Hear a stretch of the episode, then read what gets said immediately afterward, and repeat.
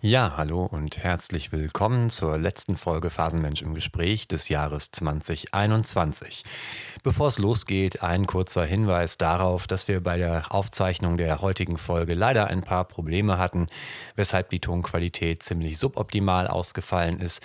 Aufgrund des doch aber recht ergiebigen Gespräches, das Ash und ich geführt haben, wollten wir euch dieses natürlich nicht vorenthalten, bitten in dieser Hinsicht um Nachsicht und wünschen euch viel Spaß.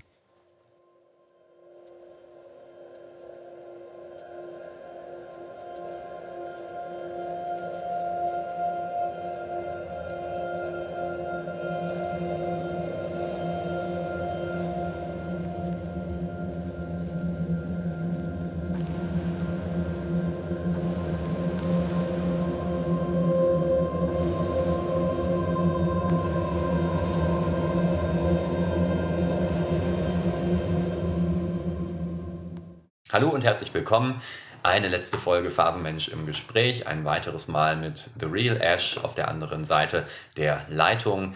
Heute wollen wir uns dem Film The Endless von Justin Benson und Aaron Moorhead widmen und im Anschluss daran nochmal eine kleine Retrospektive wagen, was das Filmjahr 2021 anbelangt. Wir haben jetzt eine längere Pause hinter uns, die unter anderem darauf zurückzuführen ist, dass das Leben ja gewisse Dinge eingefordert hat und viele zusätzliche Verpflichtungen auf uns beide zugekommen sind sind, die verhindert haben, dass wir das äh, zeitnah in Angriff nehmen konnten. Aber aufgeschoben ist nicht aufgehoben und jetzt sitzen wir hier und wollen das endlich mal in die Tat umsetzen aufgrund der Tatsache, dass eben dieser Film uns beide auch durchaus äh, begeistern konnte. So viel können wir schon vorwegnehmen. Ja, hallo Ash, schön, dass du da bist. Hallo Wolfram, schön, dass du da bist und äh, schön, auch, dass das mit dieser Pause so geklappt hat. Und es, es handelt sich ja um eine Auftragsarbeit von einem Fan, von einem Podcast-Anhörer. Ja, richtig. Ne? Nach unserem letzten Gespräch über The Void hatte dann ja jemand in den Kommentaren darauf hingewiesen, dass wir uns doch bitte auch The Endless widmen sollen oder könnten. Und äh, dem sind wir jetzt oder wollen wir jetzt nachgehen, genau. Sapperlot, das machen wir, genau, sonst hätten wir am Ende noch was anderes gemacht. Aber das ist ein schöner Film. Definitiv. Es gibt ja auch viele Filme, über die man casten könnte, aber wir würden wahrscheinlich bei der Menge an Filmen, die wir beide sichten, gar nicht hinterherkommen, das alles dann entsprechend äh, zu analysieren und äh, zu besprechen. Und insofern ist es immer ganz gut, wenn man sich dann so einzelne herauspickt. Ich lege da jetzt auch keinen großen Wert in dem Sinne auf Aktualität. Der Film, den wir heute besprechen, der ist ja von 2017, also schon ein paar Jahre alt. Es gibt auch schon Video-Essays dazu auf äh, YouTube und ähm, sicherlich auch ganz interessante Auseinandersetzungen damit, zahlreiche Rezensionen. Aber das Schöne ist ja, dass wir versuchen, dem Ganzen auch nochmal unsere jeweils individuelle Perspektive hinzuzufügen.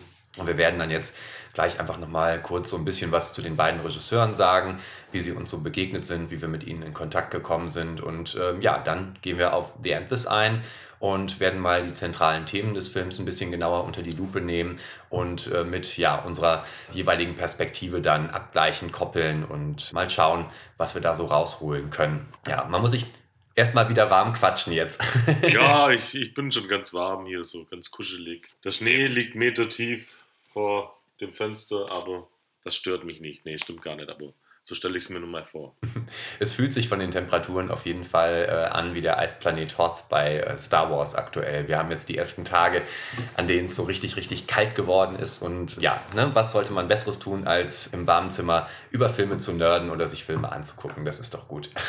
ja, und die, ich glaube, die Stimmung passt ganz gut zu The Endless. Äh, der könnte auch im Schnee spielen, so wie The Sing oder so aber er spiel, spielt ja in diese trockenen kalifornischen äh, ja, Wüstenlandschaft eher, ne? Irgendwie, wo alles sehr trocken ist. Genau, also Wüste ist äh, Wüste im Sinne von Sand oder aber auch im Sinne von Schnee.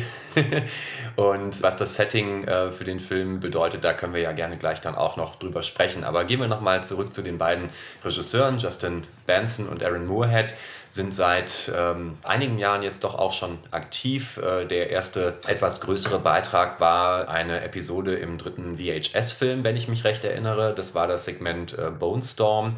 Das hat Justin Benson gedreht. Leider war der dritte VHS in meinen Augen der schwächste der Reihe und ich konnte mit den einzelnen Episoden deutlich weniger anfangen als bei den beiden Vorgängern. Nichtsdestotrotz ist es ja schön, dass seitdem eben auch die beiden eine sehr interessante Entwicklung durchlaufen haben. Ne? Der erste große Spielfilm, den sie produziert haben, der folgte dann auch im Jahre 2014 kurz darauf. Das war Spring, Love is a Monster, der mir jetzt gerade auch bei der zweiten Sichtung im Rahmen meiner Vorbereitung doch sehr, sehr gut gefallen hat. Ich bin damals darauf aufmerksam geworden, weil ein guter Freund von mir, der Nico, mit dem habe ich auch schon zweimal gecastet zu Blade Runner und äh, The Rise of Skywalker mir den im Rahmen eines Treffens dann mal in die Hand drückte und sagte, hier, du stehst doch so ein bisschen auf diese Lovecraft-Geschichten, auf kosmischen Horror. Das ist ein Film, über den bin ich durch Zufall gestolpert, nimm den mal mit. Und dann habe ich mir den angeguckt, äh, ohne große Erwartungen und war recht angetan und natürlich auch neugierig zu sehen, was äh, da noch äh, kommt oder was die Verantwortlichen so noch gemacht haben. Wie war dein Erstkontakt mit den beiden Regisseuren? Ja, ich muss gerade ein bisschen einhaken. Du hast jetzt mit VHS angefangen. Es gibt vorher doch noch diesen Film Resolution und der ist direkt mit, mit uh, The Endless verbunden von 2012. Also die äh, Protagonisten von The Endless, nee, von Resolution, die werden von den Protagonisten in The Endless auch besucht. Stimmt, das hatte ich tatsächlich gerade verschwitzt, äh, obwohl ich eben bei meiner Sichtung äh, noch genau darüber nachgedacht hatte. Aber ich hatte auch das Erscheinungsjahr dieses Filmes Resolution nicht mehr äh, im Kopf. Ich habe ihn auch leider nicht gesehen. Ich weiß nur darum, dass die beiden Figuren, die im Rahmen von The Endless dann in einem dieser Loops auftauchen, tatsächlich aus diesem Film stammen, beziehungsweise dass damit dann der Bezug zu diesem Film direkt hergestellt wird, was ja auch ganz interessant ist, wenn RegisseurInnen dann ihre jeweiligen Universen so miteinander verbinden oder eben halt auch aufzeigen, dass es sich um ein und dasselbe Universum handelt. Das fand ich ganz geschickt gemacht. Ja, das ist ja irgendwie so, ich meine, Marvel macht es ja gerade vor mit dem Multiversum. Das ist jetzt hier nicht gegeben, aber das Resolution hat jetzt nicht so viel mit The Endless zu tun, aber es ist eben dieser Loop und was diese Filme verbindet. Schön wäre es, wenn das mal noch fortgeführt wird, aber ich weiß gar nicht, ob das Sinn macht. Ne? Ich meine, glaube, die Regisseure haben am Anfang so Gedanken gehabt, aber äh, ja, was dann mit Synchronic folgte, das ist, glaube ich, nochmal auch ähnlich, aber äh, doch viel, viel anders. Man merkt auf jeden Fall, dass es so gewisse Kernthemen zu geben scheint, die die beiden beschäftigen und die sich auch ein bisschen wie ein roter Faden eben auch durch ihre Filme ziehen, durch ihre Arbeiten. Ne? Also der Aspekt des kosmischen Horrors ist auf jeden Fall auch gegeben. Die Faszination für Lovecraft ist vorhanden. Der wird ja auch ausdrücklich thematisiert an einer Stelle in The Endless in einem Dialog.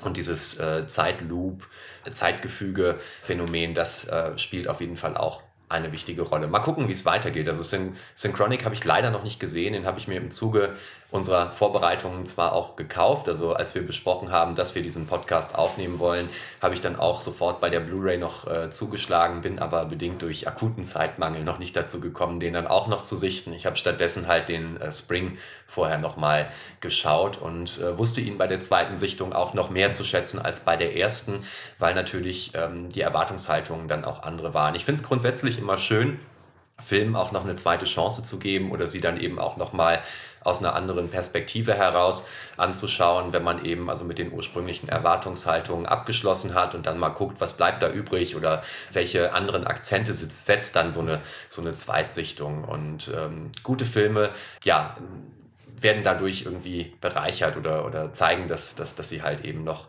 auch auf andere Art und Weise gelesen werden können und funktionieren manche Filme muss man mehrfach sehen. Ich verstehe das auch gar nicht tatsächlich. Ich habe auch einen Freund, der sagt immer, weshalb soll ich mir einen Film nochmal angucken, ne? wenn ich mir irgendwie wieder mal eine Scheibe kaufe. Was soll denn das alles hier, diese Bibliothek? Aber wie auch der Name Bibliothek sagt oder eben Videothek, äh, es handelt sich um Kulturgüter und die muss man wieder lesen bzw. wieder schauen und da bin ich auch überzeugt davon. Ich glaube auch The Endless ist ein kleiner Film, kleinerer Film, der beim ersten Mal, wenn man auf das Thema nicht vorbereitet ist, denkt man so, ja, ganz nett oder was weiß ich, aber der hat schon was, den kann man wieder schauen, den sollte man auch wieder schauen. Ne? Der ist jetzt nicht äh, so überkomplex, aber schön, er hat eine gewisse Leichtigkeit und auch, auch eine gewisse Nerdigkeit. Ne? Und auch diese ganze Lovecraft-Geschichte, die hatten wir ja letztes Mal sehr exzessiv. Ich möchte heute persönlich gar nicht drauf eingehen, weil nicht jeder kosmische Horror ist auf äh, Lovecraft gegründet. Ne? Da sollten wir ihm auch nicht die Überbedeutung geben, dass alles von ihm kommt, was äh, im modernen Horror ist. Aber natürlich wird er erwähnt und natürlich ist er Vorbild.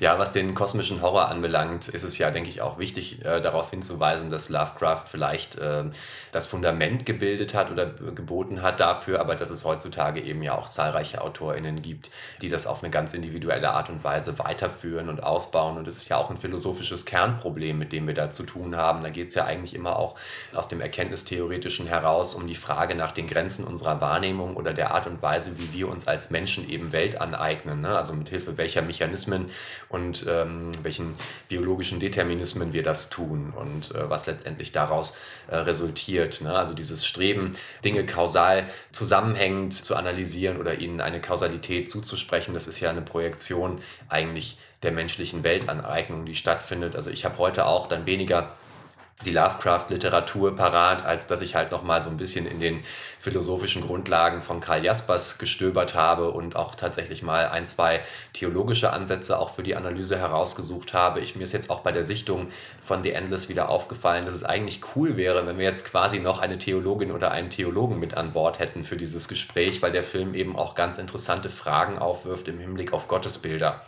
Aber da werden wir dann auch gleich noch zu kommen.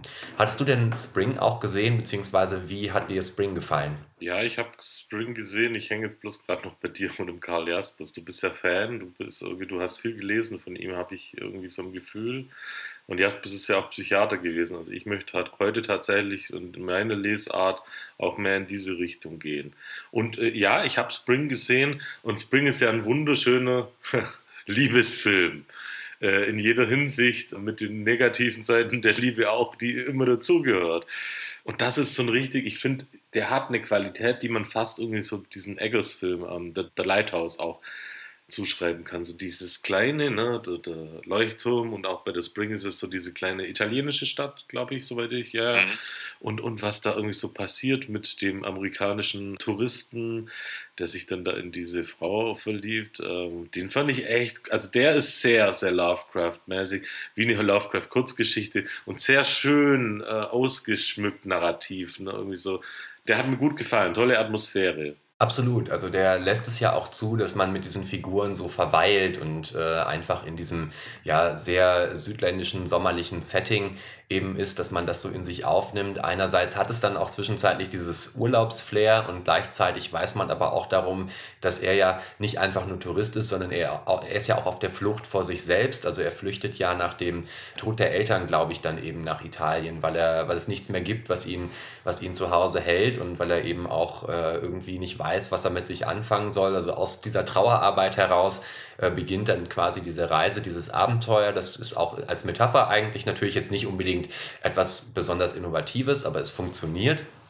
Und diese Liebesgeschichte, in der es eben darum geht, wie man mit den jeweiligen Eigenarten zu leben lernt, ist, ist auf jeden Fall in ihrer Botschaft äh, sehr konstruktiv, sehr schön, finde ich.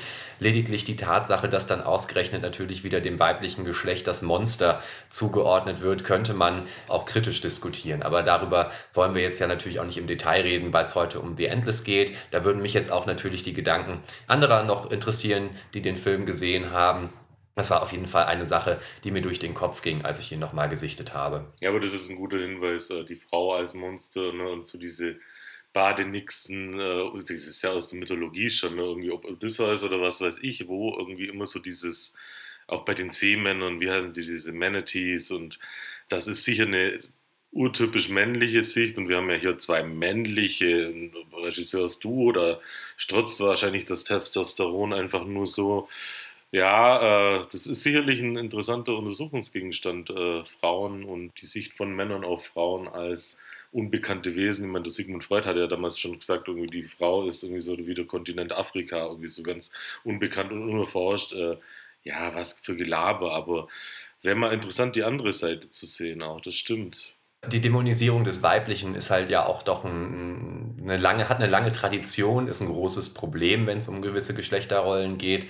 Und sie wird ja immerhin hier auch insofern gebrochen, dass er also nicht an ihr zugrunde geht, sondern dass die beiden letztendlich ja quasi miteinander leben lernen und sich füreinander entscheiden und dass sie ja dann durch die aufrichtige Liebe, glaube ich, auch erlöst wird, wenn ich mich recht erinnere. Ne? Oder, oder er, sie liegt ja dann am Ende, während der Vulkan ausbricht, in seinen Armen und ist dann, glaube ich, kein Monster mehr. Ich habe, hilf mir auf die Sprünge, ich weiß es gerade nicht mehr. Das ist bei mir jetzt auch äh, vor zwei Monaten ge äh, gewesen, dass ich den gesehen habe. Das habe ich jetzt auch nicht mehr im Kopf. Aber ich glaube, diese äh, Assoziation, die ich zu der Lighthouse hatte von der Atmosphäre, bei der Lighthouse gibt es ja auch diese Dämonisierung des Weiblichen von diesen zwei schrecklichen Kerlen da. Ne? Diese, was Willem Dafoe da, diesen äh, Traum hat. Es ist ein Traum, glaube ich, oder eine Halluzination, äh, auch mit dieser Meerjungfrau. Ne? Das, äh, ich glaube, das war die Verbindung. Ja, das ist Robert Pattinsons Charakter, der da, glaube ich, diesen Traum hat, ne? weil er ja auch ganz massiv unter der unterdrückten Sexualität leidet dann in diesem Film. Und da ist natürlich auch spannend zu sehen, dass das ja aus einer ausdrücklich toxisch-männlichen Perspektive heraus thematisiert wird. Also der Film beschäftigt sich ja auch ganz viel mit dem Phänomen der toxischen Männlichkeit. Ne? Also diese Dynamik, die die beiden da in diesem Leuchtturm äh, entwickeln, die ist ja in hohem Maße problematisch und das äh, ist noch ja, euphemistisch beschrieben. Und ähm, das verleiht dem Ganzen natürlich auch noch nochmal einen anderen Mehrwert. Also bei äh, Spring wirkt das hier und da vielleicht noch nicht ganz zu Ende gedacht oder ist eben einfach nicht in dem Maße reflektiert, weil wir es hier mit zwei männlichen Regisseuren äh, zu tun haben, die sich vielleicht mit dem Thema auch in der Form noch nicht so intensiv beschäftigt haben. Ne? Also diese Diskurse sind ja auch erst jetzt so in den, ich sag mal, letzten zehn Jahren wirklich äh, auch in der Mitte der Gesellschaft angekommen. Sie existieren ja schon viel, viel länger und es ist schade, dass es so lange gedauert hat. Aber dass jetzt 2014 jemand vielleicht das noch nicht so kritisch reflektiert hat, wollen wir an der Stelle den beiden nicht übel nehmen. nee, auf keinen Fall. Aber Spring ist ein schöner kleiner Film, äh, der macht Spaß und, und eben Liebeshorrorfilm könnte man ja sagen. Und der ist nett erzählt. Also es ist ein, ein schöner, netter Film. Nichts Weltbewegendes, aber ich glaube, das macht äh, Moorhead und Benson auch aus. Die machen irgendwie schöne Filme. Die, die machen Spaß für Genre-Fans und ich glaube, sowohl für männliche als auch weibliche und diverse äh, Zuschauer ist das definitiv worse. Ja, ich hatte den, den Spring tatsächlich auch mit äh, einer Freundin, mit der Tazi, also meiner Tätowiererin, geschaut und die war auch sehr angetan. Also wir haben beide am Ende auch uns dann nochmal angeregt darüber unterhalten und waren sehr froh, ihn nochmal gesehen zu haben, beziehungsweise sie ihn überhaupt mal gesehen zu haben. Und danach hatte ich auch richtig Bock auf Endless, aber irgendwie ja, hat es dann äh, echt nochmal eine ganze Weile gedauert, bis ich zu der Zweitsichtung von The Endless gekommen bin, weil ja, die Schule stressig war, Corona stressig war und äh, eben auch darüber hinaus im Leben viel passiert ist. Aber jetzt sitzen wir hier. So. Genau, und kommen, würde ich sagen, zu Endless an der Stelle. Ja, genau. Jetzt, um was geht es denn in Endless? Naja, also erstmal 2017 ist er erschienen. Justin Benson ist fürs Drehbuch verantwortlich und äh, Aaron Moorhead und Justin Benson spielen beide die Hauptrollen. Das ist äh, zurückzuführen auf Budgetgründe, also die Entscheidung, diese Hauptrollen selbst zu spielen, die ist ähm, daraus erwachsen, dass die beiden eben Budget sparen wollten. Wir hatten ja gerade schon betont, dass die Filme von den beiden auch äh, dazu neigen, eher gering budgetiert zu sein, eher klein zu sein.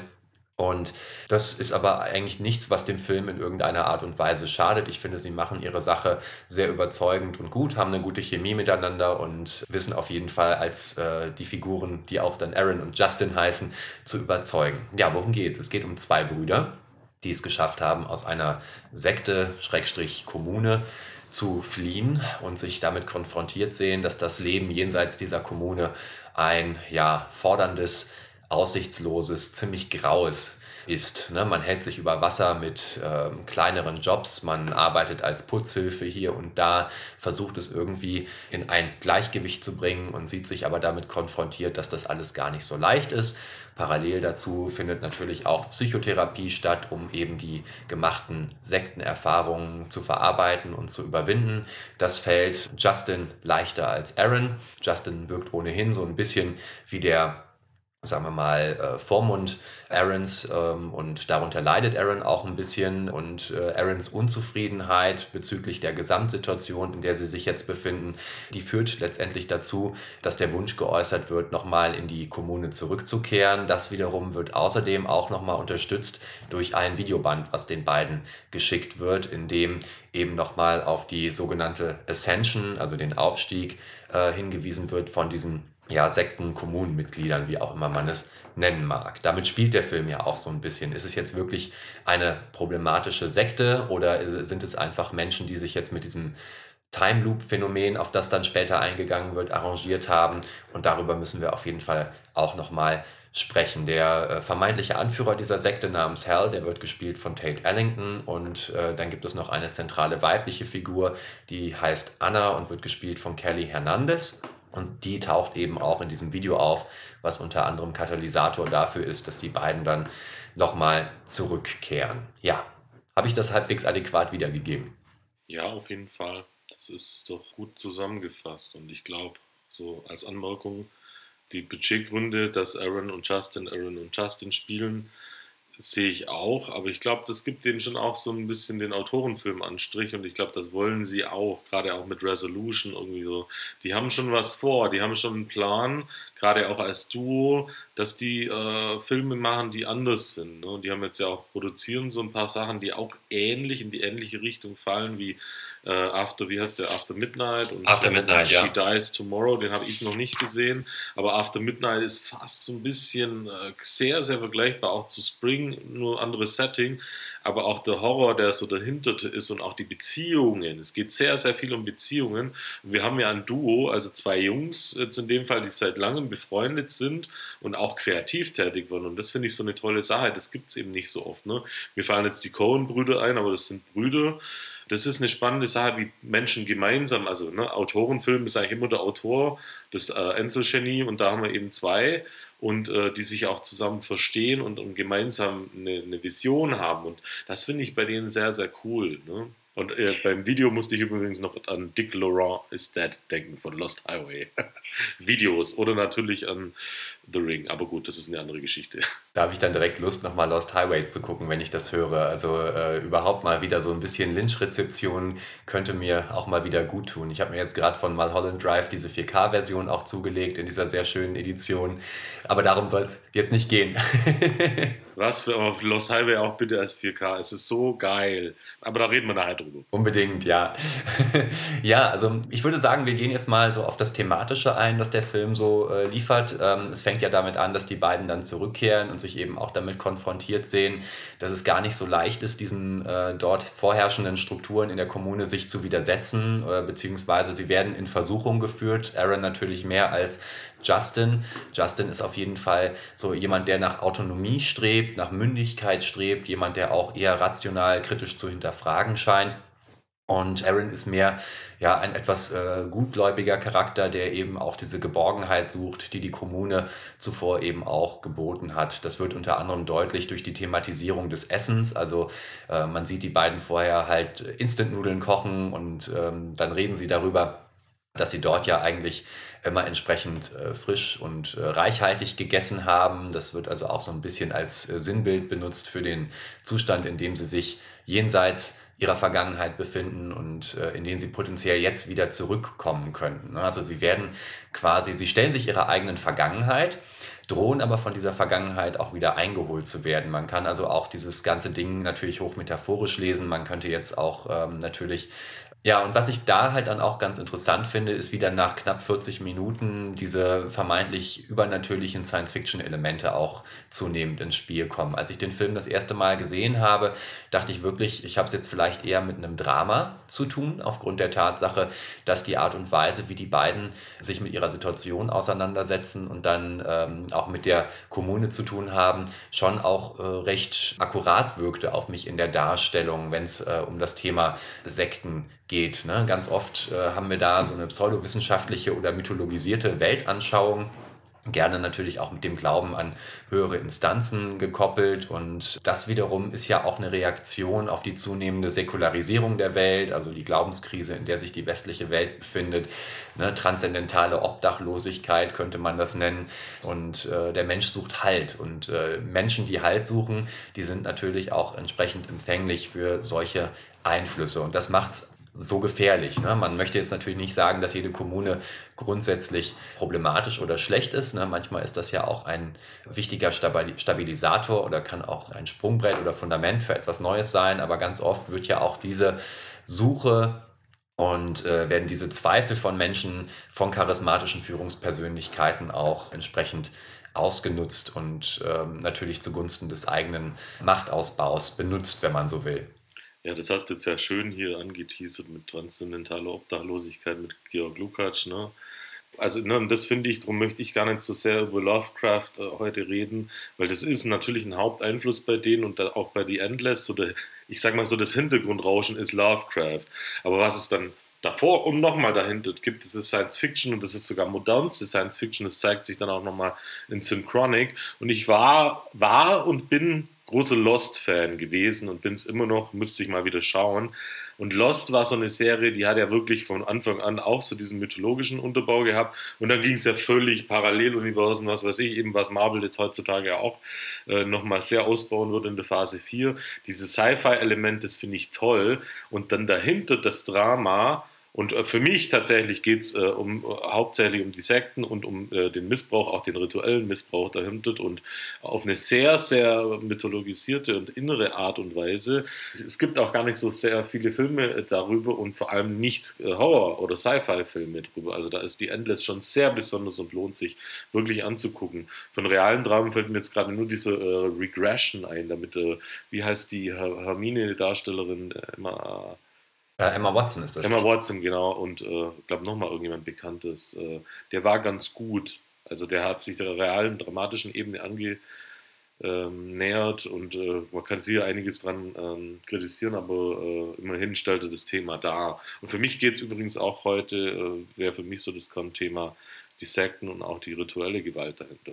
Ich musste jetzt natürlich auch im Zuge dessen an die Jonestown-Geschichte denken. Dazu gibt es eine sehr, sehr gute Dokumentation, die ist damals äh, im WDR, glaube ich, gelaufen, inzwischen auch auf YouTube in voller Länge erhältlich, wo eben auch ZeitzeugInnen noch zu Wort kommen und auch die Vorfälle, die in Guyana dann passiert sind, die Wirkung von Jim Jones natürlich als charismatischem Führer beschreiben und wo auch mit ganz vielen Originalaufnahmen gearbeitet wird. Das äh, war für mich eigentlich so einer der beeindruckendsten Beiträge zum Thema Sekten, Kommunen, Kulte, also all das, was dann irgendwann irgendwie als Utopie startet und in der Dystopie, äh, in die Dystopie mündet, wenn man so will. Denn diese vermeintlichen Heilsversprechen, die äh, können ja häufig dann auch nicht eingehalten werden oder müssen dann auch enttäuscht werden. Und der andere Film, der mir dazu eingefallen ist, der sich auch direkt darauf bezieht, ist von Ty West, The Sacrament. Der greift nämlich auch diese Jonestown-Geschichte auf, macht das so ein bisschen als äh, Found-Footage äh, auch äh, Geschichte, hat aber dann im Vergleich zu dieser Dokumentation, die ich eben erwähnte,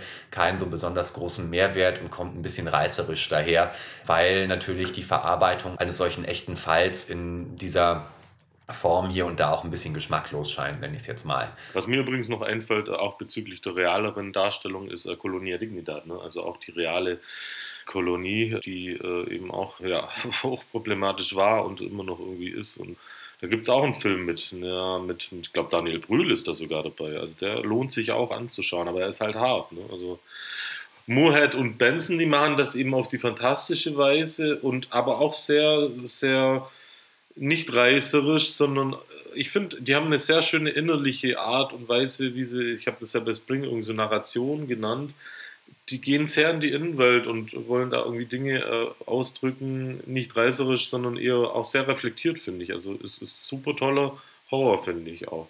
Ja, und der Kult, mit dem die beiden Brüder es hier bei The Endless zu tun haben, der erfüllt auch viele der Kriterien nicht, die wir gerade schon angesprochen haben, aufgrund der Tatsache, dass diese äh, Gruppe von Menschen ja eben auch nicht äh, unbedingt äh, etwas Böses im Sinn zu, zu haben scheint und dass der vermeintliche Anführer, dieser Hal, eben sich selbst auch gar nicht als die Führungsposition sieht. Ne? Also, er, also er wirkt hier und da vielleicht manipulativ, aber es ist eigentlich so, dass zum Beispiel dieser Aufbau gemeinsamer Feindbilder oder Bedrohungen, der in solchen Prozessen gerne mal eine Rolle spielt, ne? oder die starke Vereinfachung äh, und das daraus äh, resultierende reduktionistische Weltbild hier eigentlich gar nicht gegeben sind. Ne? Also wir kommen auch als ZuschauerInnen quasi mit den beiden Brüdern dort an. Wir haben natürlich erstmal, also mir ging es so, diese Erwartungshaltung, dass das jetzt auf eine bestimmte Art und Weise abläuft, aufgrund der Tatsache, dass man ja über solche Gruppen schon das ein oder andere gehört hat oder eben auch äh, anhand echter Beispiele mitbekommen hat, wie es so laufen kann. Und dann macht der Film das plötzlich irgendwie ganz anders. Und das fand ich auch besonders geschickt. Da fand ich ihn tatsächlich überraschend und eben auch frei von Klischees, wenn man so will, weil er so diesen klassischen Sektenwerdegang dann wiederum vermeidet und, und eben diese, diese Time Loop Sci-Fi-Komponente aufmacht und plötzlich ist klar ist, dass diese Figuren über äh, verschiedene Gottesbilder eigentlich referieren.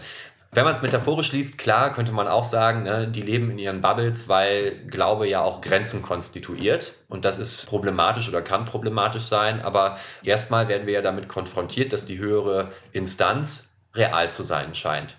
Ne? Und dass also diese sagen wir mal, Manipulation, die man sonst vielleicht im Hinblick auf Sekten kennt, hier gar nicht so sehr im Mittelpunkt steht. Ich glaube, die verschieben das. Das ist sehr gut, was du sagst.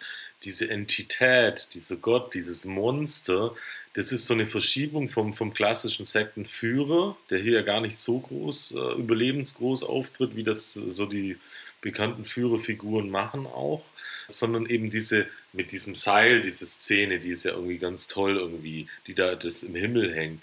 Und das wird auch in diesem Bild deutlich, äh, das ist ja eigentlich fast so eine Fieberhalluzination dann, wenn diese doppelten Monde auftauchen in diesem Tal und das sieht fast aus wie ein Gesicht auch wieder von so einem Monster, von so einer Entität, von so einem Gott und äh, fast wie ein Rorschach-Test so ein bisschen auch. Ne? Also da wird sehr halluzinogen auch. Und ich glaube, das ist so die Verschiebung. Das machen die sehr, ich will immer sagen, zärtlich, mir fällt das Wort nicht ein, irgendwie das pass passender wäre. Die machen das sehr feinfühlig, einfach so, dass sie so ein hartes Thema da und auch noch mit Horror, ich meine, wir wollen ja auch unterhalten werden, dass sie das da so paaren. Also ernste Dinge und dann noch Sci-Fi und irgendwie Unterhaltung ist auch dabei. Das ist echt klasse. Ja, und es macht so ein Spannungsfeld auf von einer analytischen Haltung und einer Haltung des reinen Seins. Ne? Also Aaron ist eigentlich derjenige, der eher im reinen Sein sein möchte, ja. Und Justin als der äh, kritisch Distanzierte ähm, ist eher in so einer Haltung der Ratio unterwegs, in so einer analytischen Haltung. Äh, er äußert ja auch zahlreiche Fragen dann und äh, ja, auch seine Rationalität oder eben sein wissenschaftliches, kritisch distanziertes Weltbild wird zunehmend auf die Probe gestellt, aber er möchte es verstehen. Und Hal, der vermeintliche Anführer der Gruppe, der versucht ja auch diese höhere Instanz äh, mit Hilfe einer Formel zu erklären. Also er verwissenschaftlicht das auch. Und das ist ja auch nochmal sehr spannend, weil das jetzt auch nicht unbedingt etwas ja, sektentypisches vielleicht ist, dass man ähm, sich auf dem naturwissenschaftlichen Weg einem solchen Phänomen nähert. Du als Philosoph kennst dich doch aus, hier an, an, an die Monaden denken bei diesen Einheiten. Das, also die, die, Loops sind die eine Sache, aber die andere Sache sind, und äh, da kommt es eben auch zu Resolution, dass wir so kleine Paareinheiten haben oder auch Single-Einheiten. Der eine Mann, der sich da ständig im, im, in der Scheune, ich glaube, erhängt und die zwei Jungs, der, der die Hütte anzündet. Mir ist das vorkommen wie so Monaden, aber ich weiß gar nicht so genau, was das ist. Das ist ja Leibniz. Ne? Das sind so diese Ureinheiten oder da kennst du dich sicher besser aus, oder? Also erstmal kann man es als das Unteilbare bezeichnen. Insofern wäre jetzt der Ausdruck das Endlose oder die Endlosigkeit da auch natürlich ganz passend. Also diese Parallele kann man ziehen und es äh, geht natürlich im erkenntnistheoretischen Sinne eben auch um die Frage danach, welchen Zugang haben wir zur Welt. Also wir verschaffen uns, äh, wir eignen uns Welt an, indem wir teilen, indem wir kategorisieren, aber das, was eigentlich dahinter liegt, das Ding an sich als solches, ist das Unteilbare. Mit Leibniz habe ich mich jetzt tatsächlich nicht intensiver im Rahmen meines äh, Studiums beschäftigt. Das ist auf jeden Fall eine Baustelle, die ich noch angehen werde. Aber ich musste unter anderem an äh, Moses Maimonides denken. Das ist ein äh, bedeutender Gelehrter des Mittelalters, der so 1135 bis 1138 irgendwann geboren wurde und bis 1204 gelebt hat. Der hat nämlich gesagt, Gott ist ohne Attribute und Gott wird mit Attributen dargestellt, die auf Körperlichkeit hindeuten, um damit auszudrücken, dass er existiert, weil die Menschen auf der untersten Stufe des Denkens keine andere Existenz als die des Körpers begreifen und weil das, was kein Körper oder nicht in einem Körper ist, nach ihrer Ansicht nicht existiert. Das sind ja unglaublich progressive Gedanken fürs Mittelalter und galt auch wohl als äh, sehr radikaler Denker seiner Zeit.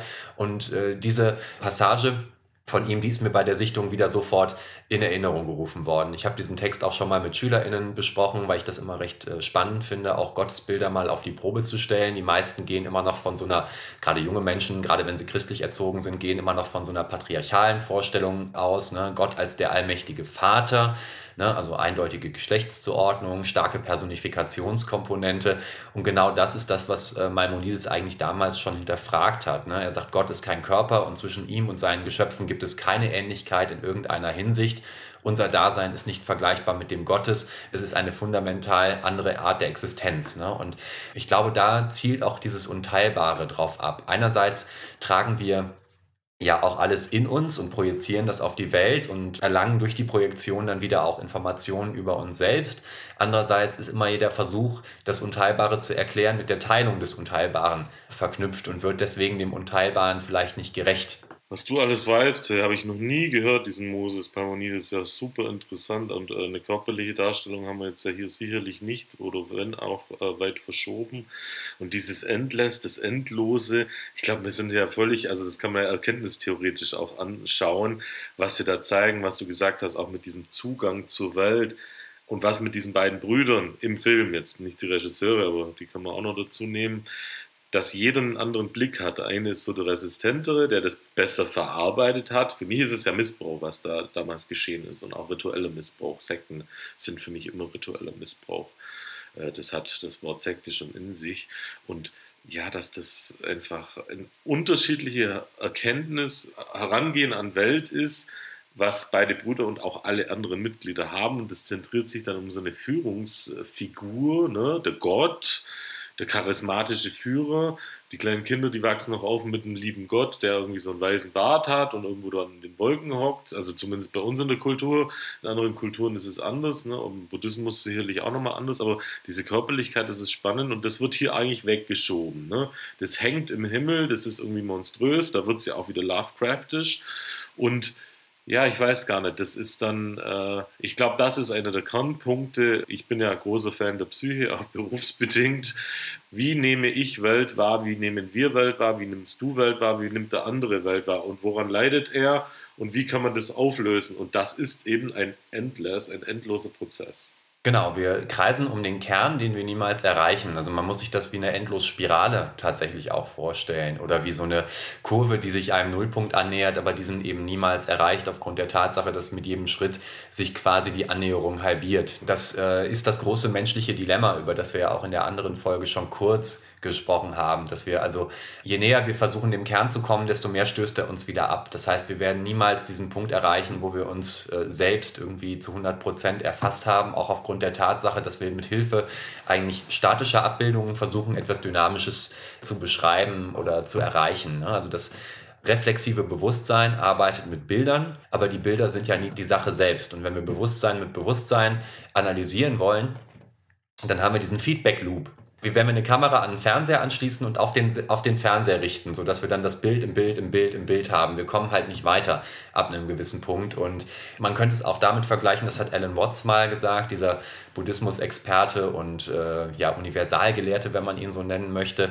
Es ist ein bisschen wie sich an den eigenen Schnürsenkeln hochheben wollen. Das ist auch ein schönes Bild, ja. Aber ich glaube, wir müssen auch nochmal klar unterscheiden Ne, das ist jetzt hier die philosophische Reflexion darüber, die immer wichtig ist und äh, für gesunde Menschen auch wichtig ist, aber jetzt haben wir es hier ja irgendwie mit einer Sekte zu tun und da gibt es traumatisierte Opfer und, und Täter und da gibt es nochmal eine Verschiebung. Ne? Wir äh, beide können uns, glaube ich, gut darauf einigen, äh, dass wir eine gewisse äh, Wahrnehmung der Welt haben. Ne? Das sieht man ja heute auch mit der ganzen Corona-Sache, wie sich das verschiebt, wie sich das abspaltet. Aber ich glaube, wir haben ganz gute Grundlage, wo wir sagen, da einigen wir uns drauf und äh, können uns auch austauschen mit Dingen. Aber was passiert eben bei traumatisierten Menschen, die völlig gar nicht mehr wissen, und das fängt im Kleinsten an, die nicht mehr wissen, was ist jetzt Realität, bin ich richtig in meinen Gefühlen und äh, in dem, wie mich der andere ähm, äh, behandelt. Ne? Also ich meine, gerade bei kleinen Kindern, die äh, sexuell missbraucht werden, die rituell missbraucht werden, die können nicht wissen, ob das in Ordnung ist. Die, die fühlen das, aber die sind völlig in ihre Psyche aus, aus, außer, äh, außer sich geraten und dann spalten die innerlich ab. Und da wird es halt dann wirklich äh, interessant, psychiatrisch interessant, wenn was abgespalten wird, dann gibt es eben äh, ja, eine Störung der Identität. Bei dem Kind ist ja noch gar keine Identität entwickelt.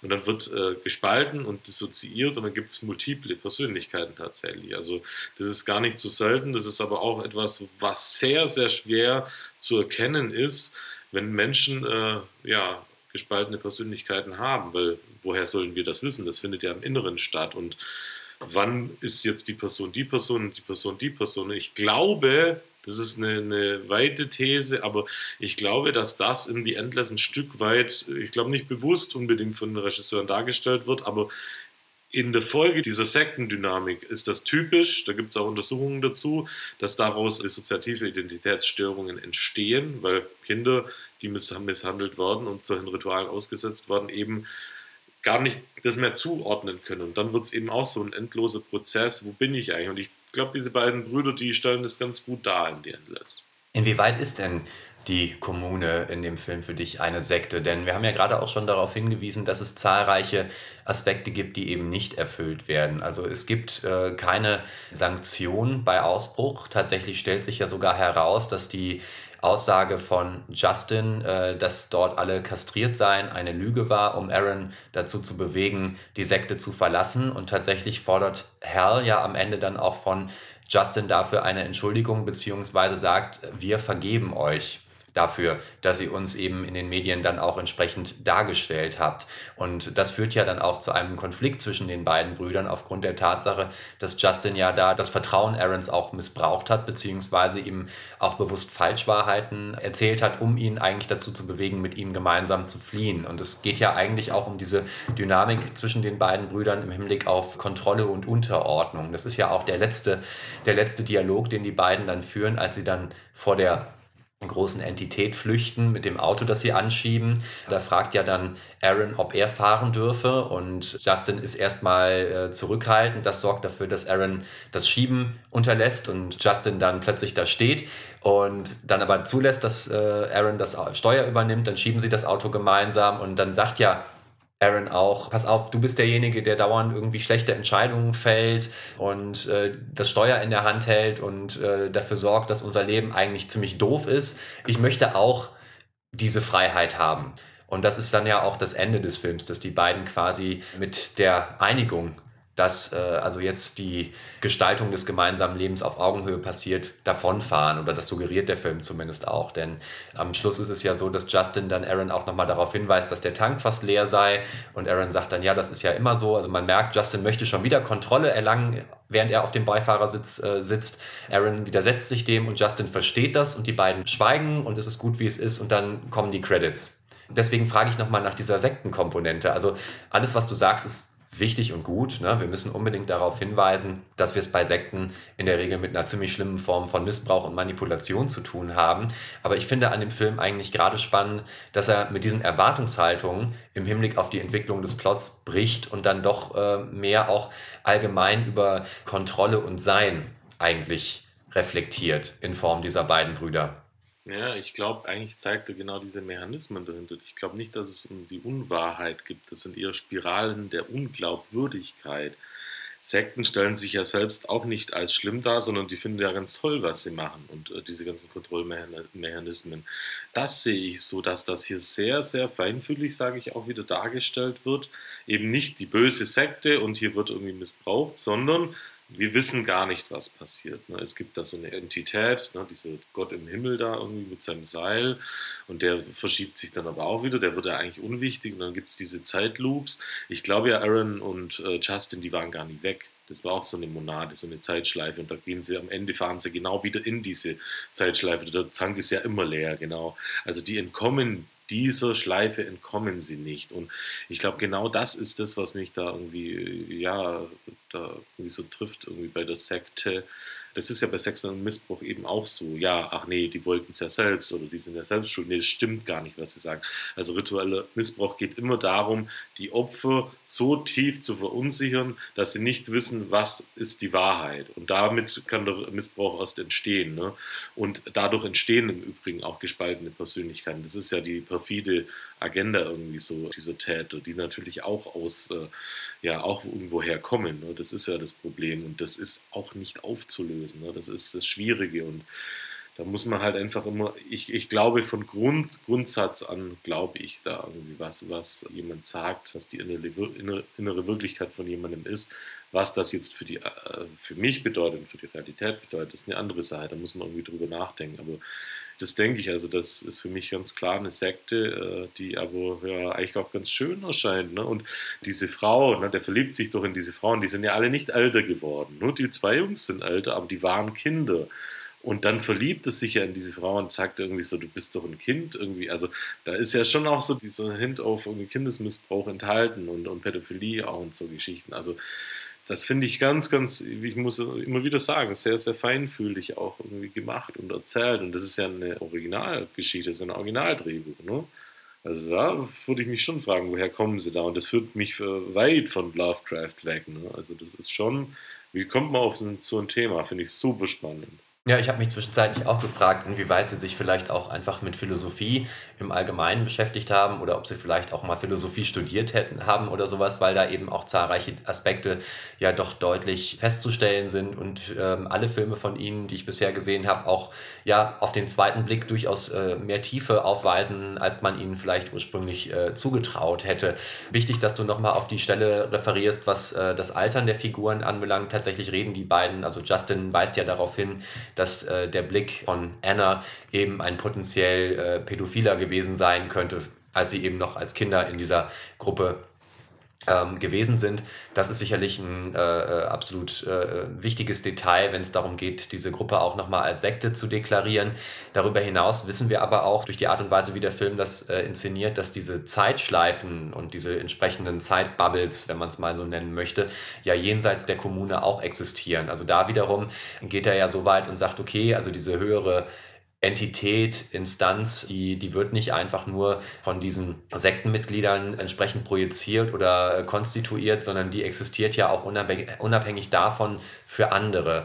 Und das hat mich dazu gebracht, eben auch nochmal so ein bisschen darüber nachzudenken, was der Film uns eigentlich über das Menschsein auch erzählt. Denn äh, es gibt ja von ähm, Douglas Hofstetter, ein ganz interessantes Buch aus dem Jahr 2007, das heißt I Am a Strange Loop. Und da geht es eben darum, wie wir ein Ich konstituieren und dass äh, das eben in Form von äh, Kreisläufen stattfindet. Also Hofstetter ist ja jemand, der äh, so aus dem naturwissenschaftlichen Bereich kommt. Ich muss auch gestehen, dass ich das Buch vor Jahren das letzte Mal gelesen habe. Insofern kann ich jetzt gar nicht mehr so viel dazu sagen, aber dass wir uns in Kreisläufen quasi nach vorne bewegen und dass die Größe dieser Kreisläufe ja von Mensch zu Mensch auch ganz unterschiedlich groß ausfallen kann. Das sehen wir ja im Zuge der Darstellung des Films auch. Es gibt einige, die sind gefangen in einem Loop von ein paar Minuten, andere wiederum haben diesen längeren Loop wie die beiden Figuren in diesem Haus, die dann eben auch aus dem anderen Film stammen.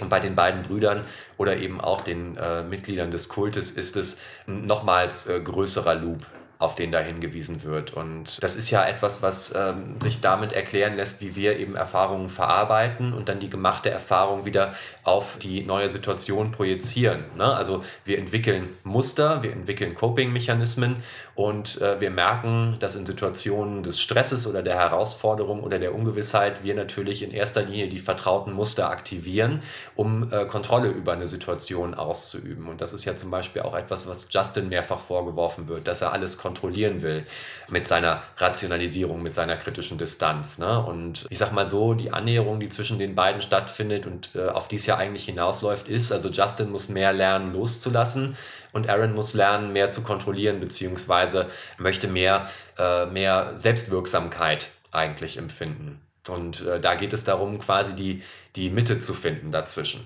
Und das ist ja auch ein Struggle, mit dem wir uns immer konfrontiert sehen. Ne, dass äh, letztendlich wir also auch immer oszillieren zwischen diesen beiden Polen, ne? also zulassen und akzeptieren und äh, kontrollieren und Selbstwirksamkeit, aber nie auch die perfekte Mitte finden, wenn man so will. Ja, war Wahnsinn, äh, was wir heute besprechen. Ich habe mich jetzt gerade gefragt, ist das noch Horror? Ist das ein Horrorfilm? Ich, es, gibt, es gibt hier keinen Jason, es gibt hier keinen Freddy, es gibt keinen Michael Myers, der irgendwie Schauwerte, ne, Splatter, Gore, was weiß ich. Braucht Horror auch nicht, das weiß ich schon. Es gibt natürlich auch anderen Horror. Aber wenn es dann in diese Zeitreise-Loops-Geschichten kommt, das ist doch wirklich, also und dann noch dieses Drama dahinter, das ist doch wirklich echt phänomenal. Also das ist jetzt wirklich, ich sag's mal so, das ist jetzt nicht der geniale große Mega-Film, aber das ist wirklich ein sehr, sehr schöner Film und ich merke, ich glaube, wir können noch mal eine Stunde drüber reden. Diese Zeitreisegeschichten, die interessieren mich sowieso immer irgendwie so. Also vor allem, ne, ich bin Fan der Psyche irgendwie. Was hat Zeitreise mit Psyche zu tun? Ne? Ähm, wie heißt Zurück in die Zukunft zum Beispiel? Da trifft Marty McFly auf seine Mutter, die sich in ihn verliebt. Also wie kann man den Ödipus besser darstellen als so? Ne? Irgendwie, das geht nicht. Und wenn er sein, mit meiner, seiner Mutter schlafen würde, würde er nicht mehr existieren, weil es geht ja nicht. Ne? Und das finde ich so genial und was es dann so, eben so gibt. Irgendwie, ja klar, äh, täglich grüßt das Murmeltier, das ist ja irgendwie auch so dieses Ungeschehen machen oder die, ich glaube, Schuldaufarbeitung geht es da ja auch. Oder Wobei ich an, an täglich grüßt das Murmeltier ähm, spannend finde, dass man den heutzutage auch lesen kann als die äh, unfassbar äh, problematische Manipulation eines Soziopathen. Also der Film ist ja leider auch in vielerlei Hinsicht äh, aus heutiger Sicht äh, hochgradig äh, sexistisch und äh, problematisch im Hinblick darauf, was äh, Bill Murray dann eben mit Andy McDowell da anstellt. Ja, also die Art und Weise, wie er sie erobert, äh, gleicht ja dem, was heutzutage beispielsweise Pickup-Artists oder im schlimmsten Falle vielleicht Stalker auch machen würden. Tagesabläufe kennenlernen, Routinen kennenlernen, darauf entsprechend eingehen, sich so zu inszenieren, als käme man ganz zufällig daher. All diese Aspekte könnte man heutzutage auch nochmal sehr schön problematisieren. Da habe ich letztens nicht äh, schlecht staunen müssen, als ich den nochmal gesehen habe.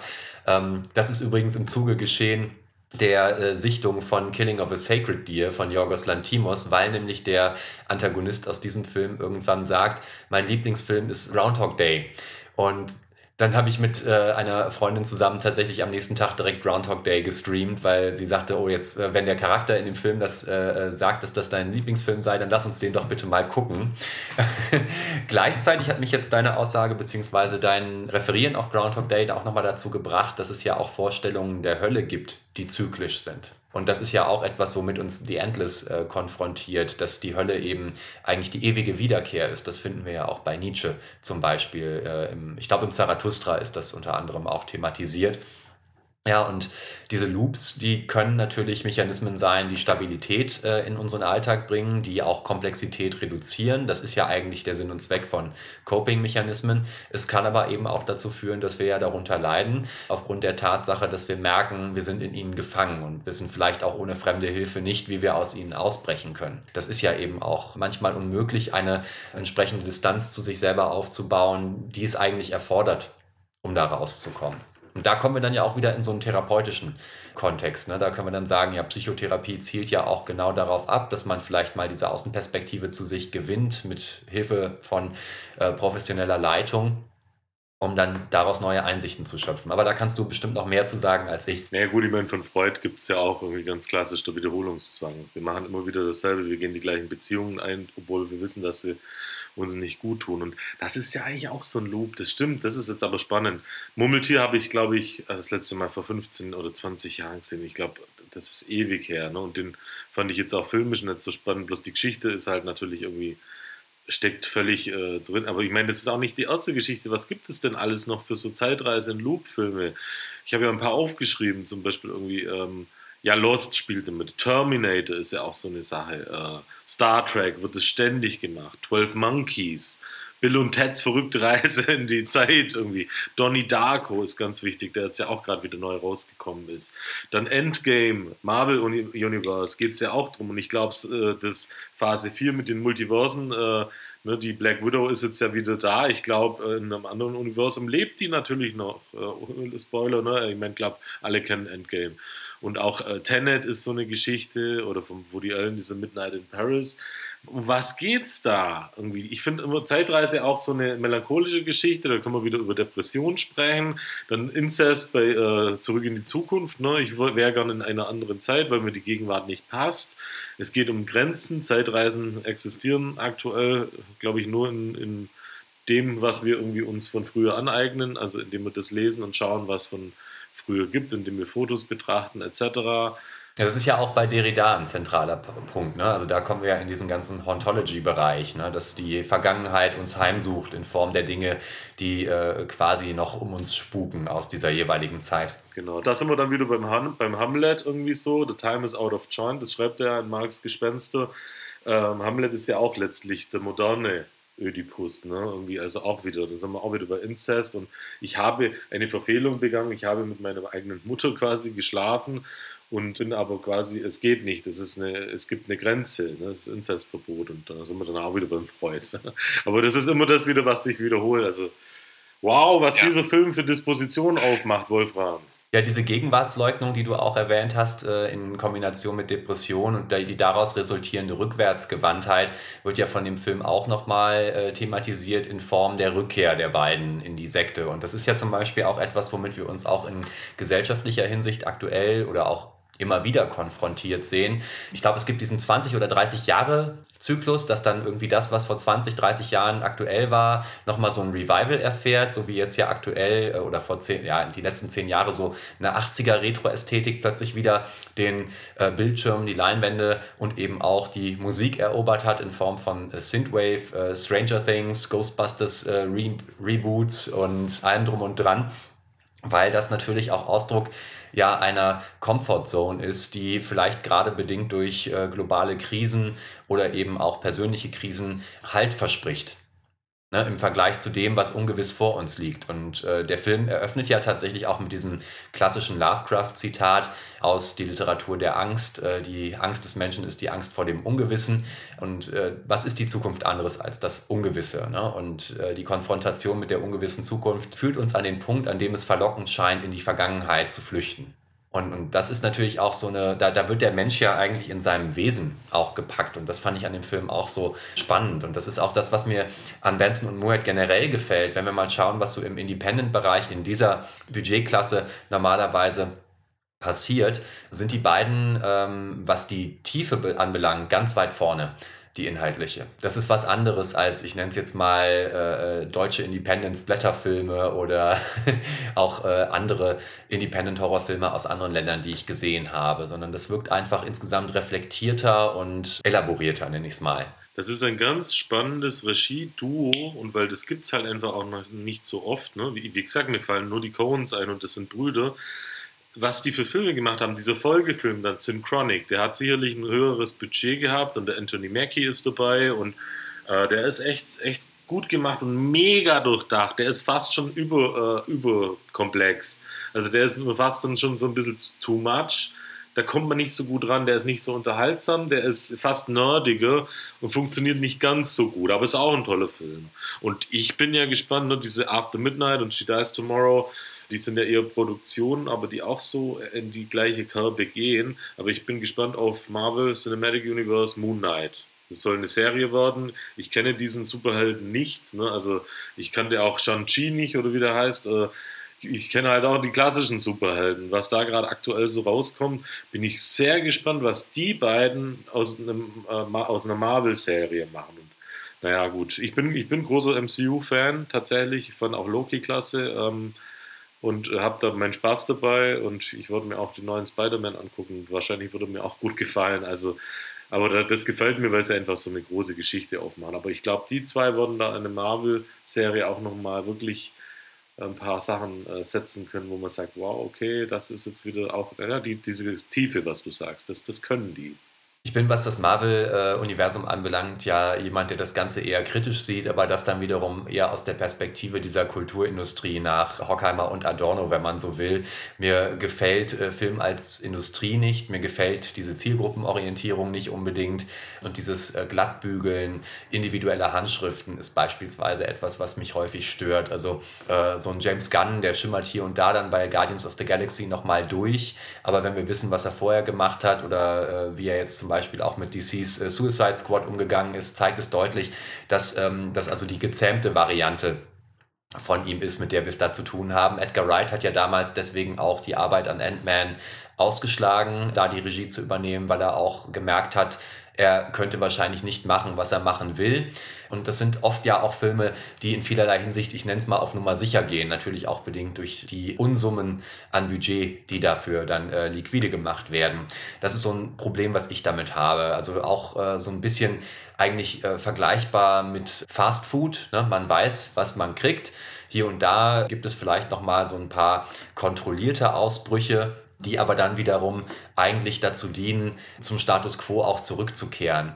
Also so wie bei der Traumnovelle von Arthur Schnitzler, der Protagonist eben diesen Ausbruch wagt äh, aus der Krise heraus, äh, um dann in die Stabilität zurückzukehren und zu wissen, was er an der Stabilität seines Alltages hat, ist das bei Marvel dann auch. Also Deadpool zum Beispiel als kontrollierter Ausbruch, da hat mal äh, Wolfgang M. Schmidt unter anderem zu referiert und äh, darauf hingewiesen, dass das natürlich eben dazu führen soll, das eigentlich altbewährte wieder äh, frisch zu empfinden. Ne? Dadurch, dass das dann eben einmal anders gemacht wurde. Aber dieses einmal anders machen ist eben immer noch auch etwas, was in einer sehr kontrollierten Form mit sehr viel Kalkül stattgefunden hat. Das ist nicht die Anarchie, die es vorgibt zu sein. Nee, auf keinen Fall. Und das interessiert mich am MCU tatsächlich auch nicht. Mich interessiert da der, der große erzählerische Bogen, da der Arc, der da aufgemacht wird und wie alles wieder versucht wird zu verknüpfen. Und das kommt ja aus den Comics. Und DC hat es auch gehabt, allerdings etwas schwieriger gelöst. Und das, ich hatte jetzt Angst beim Anfang vom MCU äh, von der Phase 4, dass das irgendwie ähm, ausflockt und äh, mich dann nicht mehr interessiert. Aber irgendwie schaffen sie es doch wieder. Aber die Filme an sich, alleinstehend, das ist natürlich völlig zutreffend, was du da sagst und auch die ganze Industrie dahinter. Aber ich finde die, die Erzählung, wie sie das alles irgendwie verbinden, zu verbinden versuchen, das finde ich hochspannend. Auf jeden Fall. Also da können wir, können wir uns gerne darauf einigen. Das Unterfangen des Extended Uni oder Expanded Universe ist ein äh, durchaus beachtliches, beeindruckendes, das sicherlich auch eine derartige Infrastruktur voraussetzt, um in der Form zu funktionieren. Aber wie beispielsweise kleinere Filme das äh, angehen, kann ja auch sehr spannend sein. Da muss ich natürlich sofort auch an die frühen Kevin Smith-Filme äh, denken, ne? also Mallrats, Clerks Chasing Amy, äh, die ja dann auch äh, suggerieren, dass sie in einem und demselben Universum angesiedelt sind. Dann gab es damals ja auch äh, entsprechende Crossover, also Jay und Silent Bob tauchen ja bei Wes Cravens äh, Scream 3 dann auch in einer Szene auf, was ganz witzig ist. Und das sind Sachen, die ich auf jeden Fall auch begrüße. Ich finde es, ich es, äh, also Ensemblefilme oder, oder dieses Autor, diese Autorinnenschaft in Form, die sich dann auch in Form von festen Ensembles oder festen Universen äh, äußert, das finde ich, finde ich grundsätzlich auch äh, spannend. Das äh, kann natürlich extrem viel, hat viel Potenzial, sagen wir es mal so. Ja, da sind wir ja wieder bei Christopher Nolan, könnte man dann nennen, oder Tarantino mit seinen Red Apple-Zigaretten und das ganze Zeug. Ne? Ja, da wird es dann so ein kleiner Kniff oder auch eine Unterschrift, eine Signatur. Aber natürlich äh, muss das irgendwie auch unterfüttert sein. Das kann man jetzt nicht einfach so sagen, guck mal hier, das habe ich auch gemacht, so auf die Art, sondern äh, da muss schon auch was dahinter stecken. Und bei Moorhead und Benson, da steckt was dahinter und das ist irgendwie wirklich, wenn es Bücher wären, würde ich sagen, spannende Literatur, das sind spannende Filme, wirklich. Wir können halt festhalten, dass was Endless uns auf jeden Fall auch mitteilen möchte, ist, dass wir alle in unseren kleinen Zeitschleifen halt gefangen sind und dass das natürlich auch äh, entsprechend zu untermauern ist mit äh, ganz interessanten philosophischen oder theologischen Ansätzen. Deswegen sagte ich zu Beginn des Gesprächs ja auch, es wäre vielleicht spannend, wenn wir noch eine Theologin oder einen Theologen auch dabei gehabt hätten, sodass diese Perspektive vielleicht noch mit äh, eingebracht äh, hätte werden können, denn es wird ja eben auch über Gottesbilder diskutiert. Maimonides hatte ich gerade schon erwähnt es gibt diesen einen äh, sehr ag aggressiven Einsiedler-Charakter im Film, der sich äh, regelmäßig selber umbringt, weil er sagt, das ist angenehmer, als wenn ich von dem höheren Wesen quasi resettet werde. Das finde ich als entsprechend grausam und wir sind doch nur hier, weil es äh, quasi sich selbst mit unserem Leid unterhalten will. Also da kommt dann auch nochmal dieser Gedanke eines boshaften oder bösartigen Gottes auch mit ins Spiel. Ne? Das ist dann ja nochmal eine Gottesvorstellung, die eigentlich klassischen Gottesbildern ja doch entgegengestellt ist oder vielleicht mehr auf das Alte Testament zurückzuführen wäre. Das fand ich also auch ganz spannend.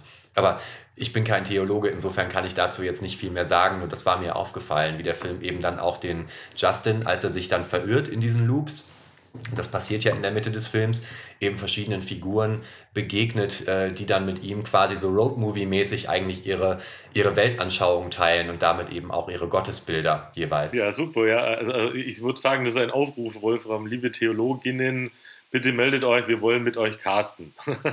Genau. es ist immer wichtig, da interdisziplinär und auch intertextuell zu bleiben. Das äh, kann ich nur begrüßen. Ich glaube, dass man äh, so für sich stehend nicht in der Lage ist, ein adäquates äh, Abbild äh, zu schaffen oder eine, eine umfassende Perspektive einzunehmen. Ne? Denn wir sollten natürlich auch für unsere Glaubensüberzeugungen keine Absolutheit beanspruchen. Das ist ja auch etwas, was in dem Film in gewisser Weise mitschwingt. Und da fällt mir jetzt eben auch äh, noch ein, dass ich zuletzt ein äh, Buch der Politwissenschaftlerin und Autorin äh, Kybra Gümüşay, ich glaube, sie spricht sich so aus, tut mir leid, wenn das jetzt falsch war, gelesen habe. Das heißt Sprache und Sein. Und da sagt sie, die, das Bewusstsein für unsere Grenzen relativiert die Dinge, die wir ignorant voraussetzen. Der wichtige Schritt ist also eben, dass wir an den Punkt kommen, zu reflektieren, wo unsere Grenzen liegen, bedingt vielleicht durch die Sprache, die wir beherrschen äh, oder eben auch nicht beherrschen, um dann letztendlich das, was wir voraussetzen, auch kritisch zu hinterfragen und festzustellen, dass dieser Absolutheitsanspruch eben nicht aufrechterhalten werden kann.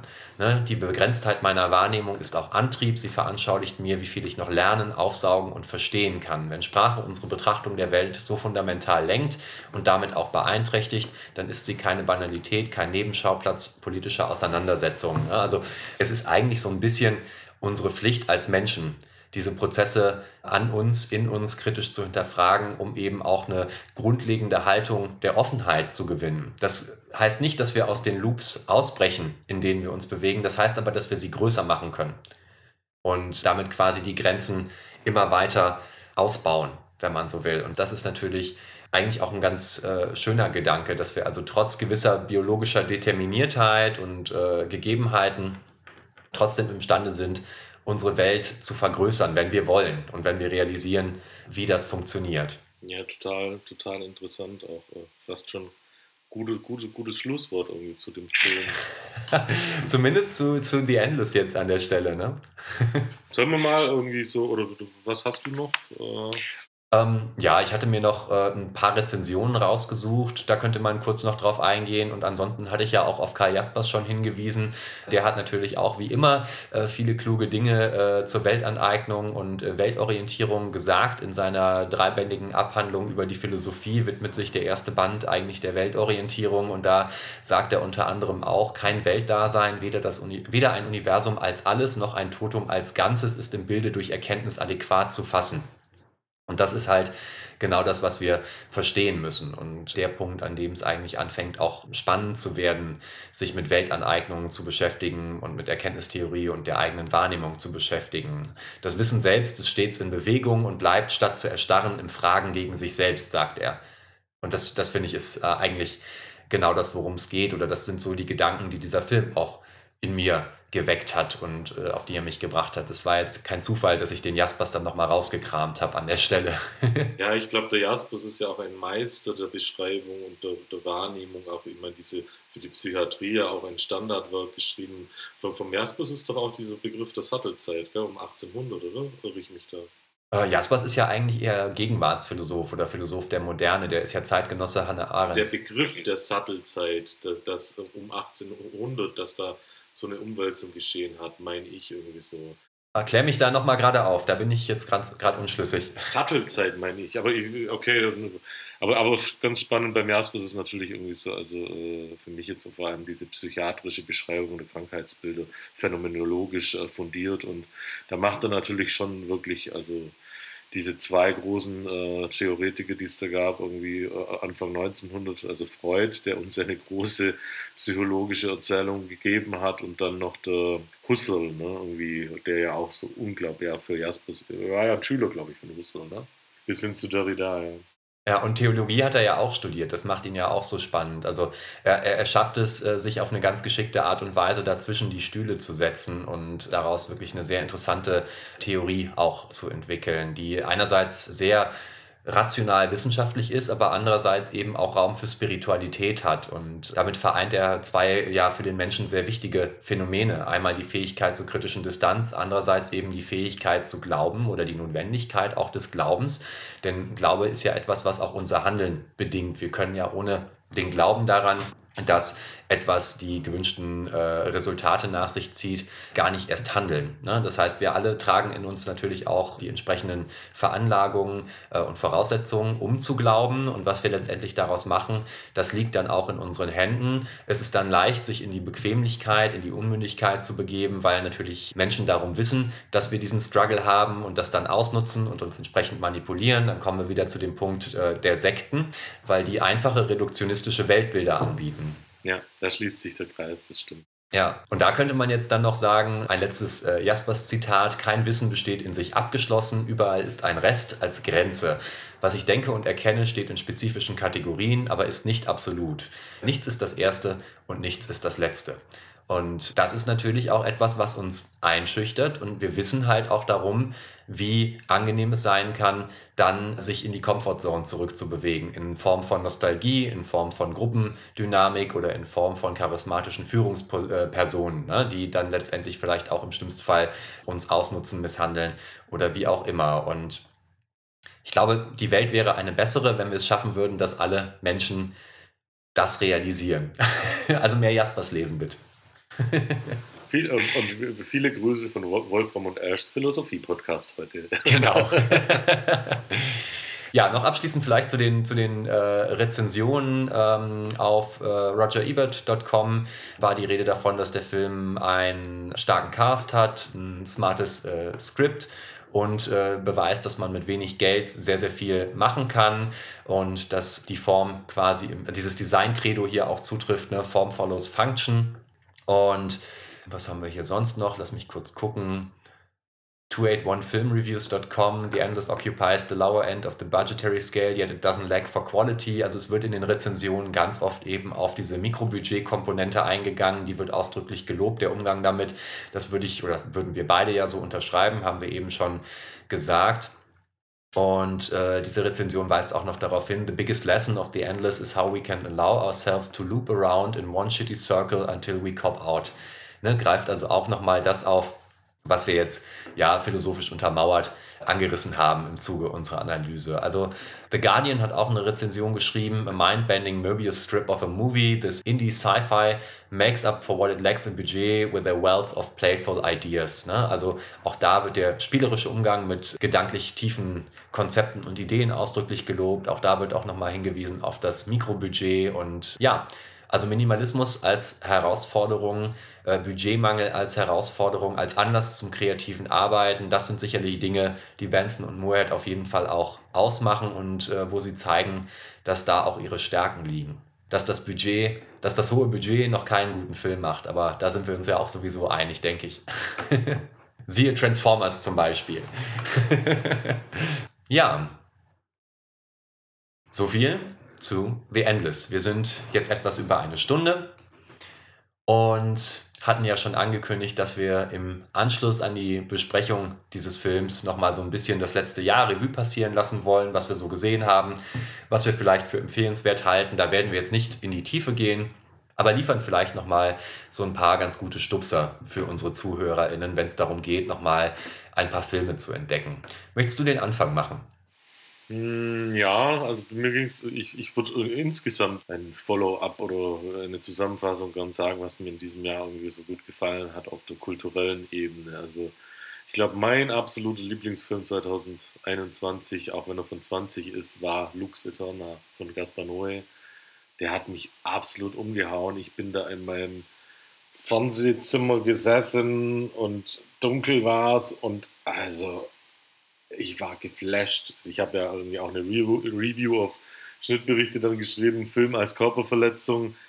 Abartig. Also das war für mich eine filmische Erfahrung sondergleichen. Für mich mein absoluter Top-Film des Jahres den ich leider immer noch nicht gesehen habe. Aber deine, deine Aussage diesbezüglich macht mich jetzt umso neugieriger. Ich muss gestehen, ich habe mit Gaspar Noé manchmal so ein bisschen meine Schwierigkeiten, insbesondere wegen der Kino als Körperverletzung-Komponente. Also ich erinnere mich noch sehr lebhaft an meine äh, Kinosichtung von Enter the Void nach der ich wirklich also auch ziemlich, ziemlich fertig war. Darüber hinaus ähm, hatte ich zu dem Zeitpunkt, als ich zuletzt seine Filme rezipiert habe, ein bisschen das Problem mit dieser, ich nenne es jetzt mal spätpubertären, konfrontativen Art, die er manchmal an den Tag legt. Also er hat so eine Edgelord-Mentalität eine ganze Zeit lang gehabt. Also die finde ich kommt insbesondere bei Irreversibel äh, und Menschenfeind auch äh, zum Ausdruck. Und das sorgt dafür, dass für mich die Überwindung, Noé zu gucken, immer eine relativ große ist. Okay. Mhm. Aber ich habe ihn hier stehen und bin auf jeden Fall neugierig. Wäre bei mir gleich auch einer der Top-Filme des Jahres Vortex, auch von Gaspar Noé. Das ist erwachsener Noé. Also das mit, mit Dario Argento ja auch, äh, aber nicht als Horror Argento. Ne?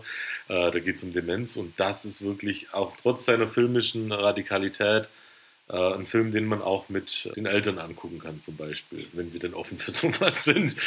Aber der war auch toll. Und, und da, dazu noch äh, zu sagen, Earwig von seiner Frau oder Lebensgefährtin, der Lucille Azilalilovic, äh, der ist auch sehr, sehr gut. Auch ein ganz, ganz toller Film. Da bin ich dann doch äh, neugierig und werde das bei Zeiten mal nachholen. Ne? Ich weiß nicht, wie es dir geht. Ich habe manchmal so ein bisschen das Problem, dass diese Schwelle der Überwindung bei Filmen, von denen ich glaube, dass die intensiv oder fordernd sein, fordernd sein könnten, äh, gerade so im Zuge meines Alltages manchmal etwas höher ist, vielleicht als bei anderen oder, oder da insbesondere halt hoch ist.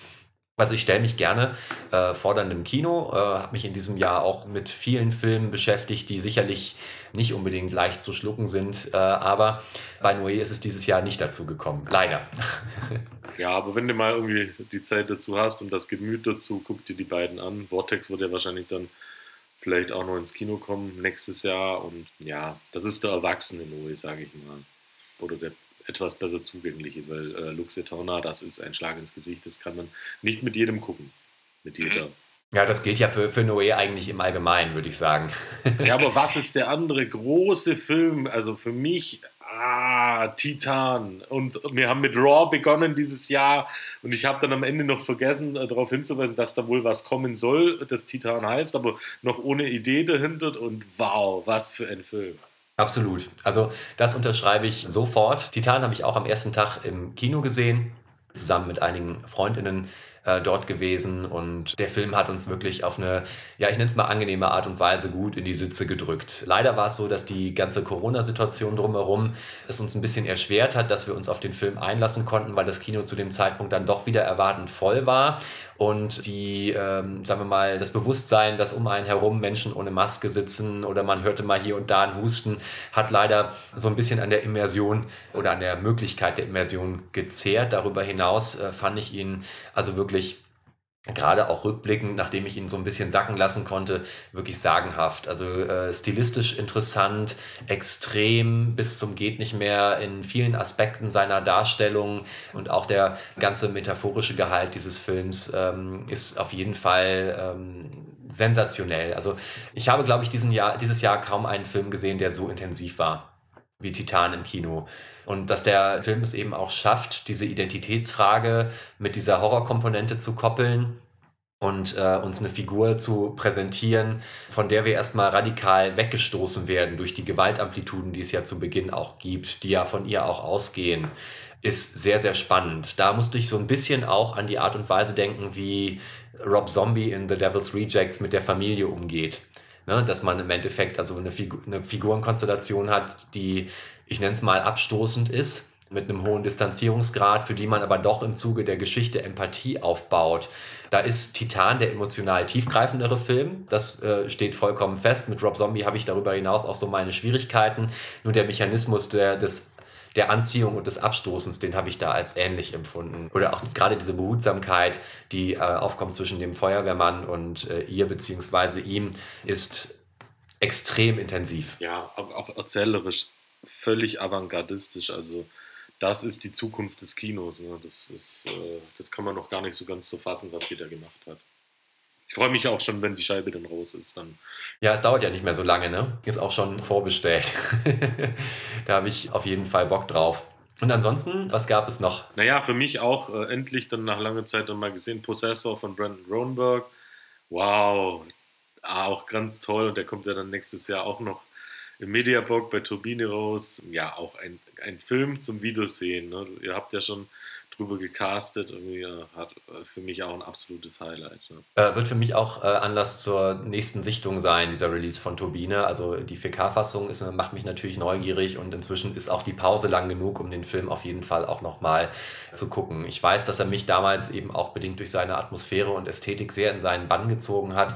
Äh, und dass gerade auch äh, Andrea Riceborough, die, die Hauptdarstellerin, einfach fantastisch war in, in dem Film. Den würde ich an der Stelle also auch nochmal ausdrücklich empfehlen. Auch in Mandy ist die so toll, ne? Also die Riceborough ist ja klasse. In Mandy hätte ich mir mehr von ihr gewünscht. Da war ich am Ende so ein bisschen enttäuscht, dass Mandy doch auf so eine klassische Revenge-Story durch den Mann hinausläuft, so cool Nicolas Cage in der Rolle auch ist und so gern ich Mandy auch mochte. Ähm, ich fand sie als Figur einfach äh, unfassbar interessant und hätte mir eigentlich einen Film gewünscht, der sich wirklich um sie als Figur dreht. Aber naja, Nichtsdestotrotz wertet auch sie den Film dann nochmal enorm auf. Also Mandy habe ich dieses Jahr auch nochmal geguckt und großen Spaß daran gehabt. Apropos tolle Schauspielerin, äh, war für mich dieses Jahr auch die Rebecca Ferguson. Die fand ich schon in Dr. Sleep so toll und jetzt in Dune, boah, Bombe. Also Dune ist natürlich auch ein absolutes Filmhighlight des Jahres gewesen. Also das ist auch Wow. Ein Kino-Highlight auf jeden Fall, da gehe ich mit. Ich fand die Adaption auch wirklich sehr gelungen.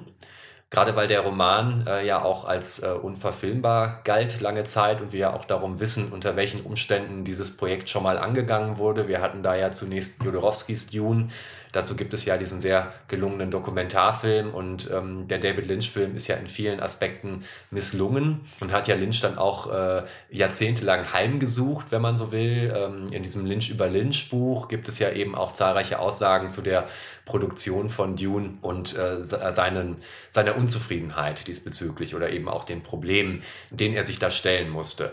Insofern ist also Villeneuve's Dune auf jeden Fall die beste Adaptation des äh, Stoffes bisher.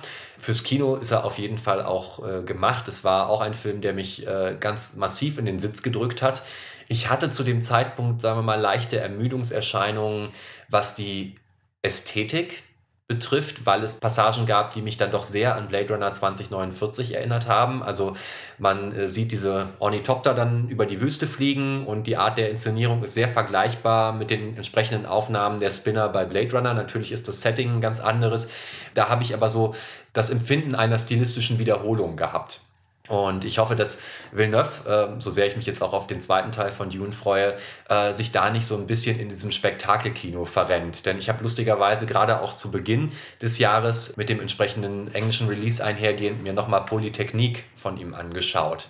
Und ich weiß insbesondere auch seine frühen und auch seine kleinen Filme sehr zu schätzen. Also Polytechnik ist wirklich in allen Belangen intensiv, sagenhaft unangenehm und für seine Zeit auch unfassbar progressiv, wie er dann eben also auch mit diesem realen Attentat umgeht und wie schonungslos er das auch darstellt. Also das ist ein Film, den möchte ich an der Stelle auch nicht unerwähnt lassen, wenn wir äh, Dune jetzt gerade ansprechen. Genau. Und, und auch noch äh, Incendies, oder wie heißt der, die, die Frau, mhm. die weinte? Ja, Im Deutschen ja übersetzt mit Die Frau, die singt. Die Frau, die singt, genau. Ein, ja. ein tolles Drama, wirklich ganz, ganz ja. großartig. Ja, und auch, auch Prisoners, auch Enemy, äh, Arrival, auch Sicario, alles sind gute Filme. Also bisher hat er mich äh, wirklich noch nie enttäuscht in dem Sinne. Ich hoffe, wie gesagt, aber auch, dass er nochmal einen kleinen Film macht. das wäre doch ganz gut, das stimmt. Definitiv. Ja, ja ansonsten. Godzilla ja, ich fand ich noch lustig. Godzilla vs. Kong hat mir gut gefallen, aber ich bin Fan. Also ich bin zwar äh, Team Godzilla, aber äh, King Kong finde ich natürlich auch gut. Aber der war, also, das ist doch der Regisseur gewesen von Pap, Pap, Pap, Pap, sag's. Ähm, You Next. Ja, genau. Und genau. The Guest. Und ja, The genau, Guest. genau. Und ja. der hat das echt gut gemacht und fantastisches Kino und äh, mag vielen vielleicht nicht gefallen, aber ich bin Godzilla-Fan und King Kong-Fan. Mir gefällt das sehr gut. Im Hinblick auf die Kampfsequenzen hat er auf jeden Fall abgeliefert. Äh, die Dimensionen der Monster kommen auch gut zur Geltung. Mir gefällt er auch besser als der zweite, obwohl ich den zweiten im Hinblick auf seine Spektakelkomponente auch schon ganz gut fand.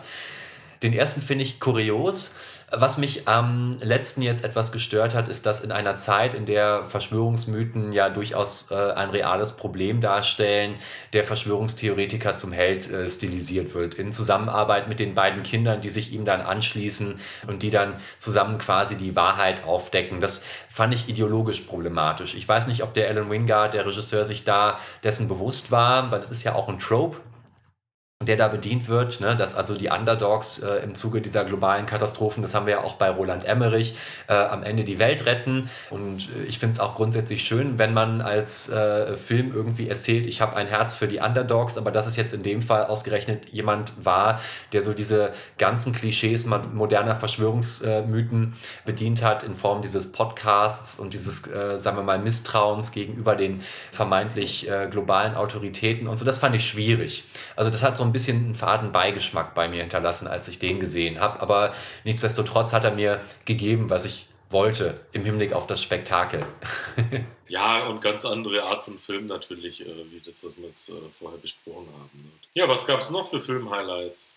Ähm, ich habe viele gesehen, was gar nicht aus diesem Jahr stammt. Ich habe äh, begonnen mit äh, Swallow Das ist ja dieser Film über die junge Frau, die in diese aristokratische Familie einheiratet und eigentlich da so gar nicht reinpasst und die dann anfängt, damit zu experimentieren, einfach gewisse Gegenstände runterzuschlucken, weil ihr das ein entsprechendes, eine entsprechende Befriedigung äh, verschafft und eben auch äh, eine Art des Ausbruchs ist, wenn es darum geht, ähm, ja, also Selbstwirksamkeit und Kontrolle zu erlangen. Da der Film jetzt schon eine ganze Weile zurückliegt, möchte ich mir, mich hier nicht zu weit aus dem Fenster lehnen, was die Analyse des Ganzen anbelangt. Ich weiß aber, dass ich ihn als sehr spannend, progressiv und reflektiert wahrgenommen habe und auch in seiner Stilistik sehr ansprechend. Der ist ja tatsächlich jetzt auch gerade noch mal bei Second Sight in Großbritannien in einer sehr schönen Edition erschienen. Also die deutsche gab es jetzt ja schon lange und bei Second Sight gab es jetzt noch mal so dieses Special Edition Treatment davon. Ja, das ist ja auch dieser Film auch mit Trichotillomanie, das hatte ich ja bei Raw auch schon gesagt, ne? genau.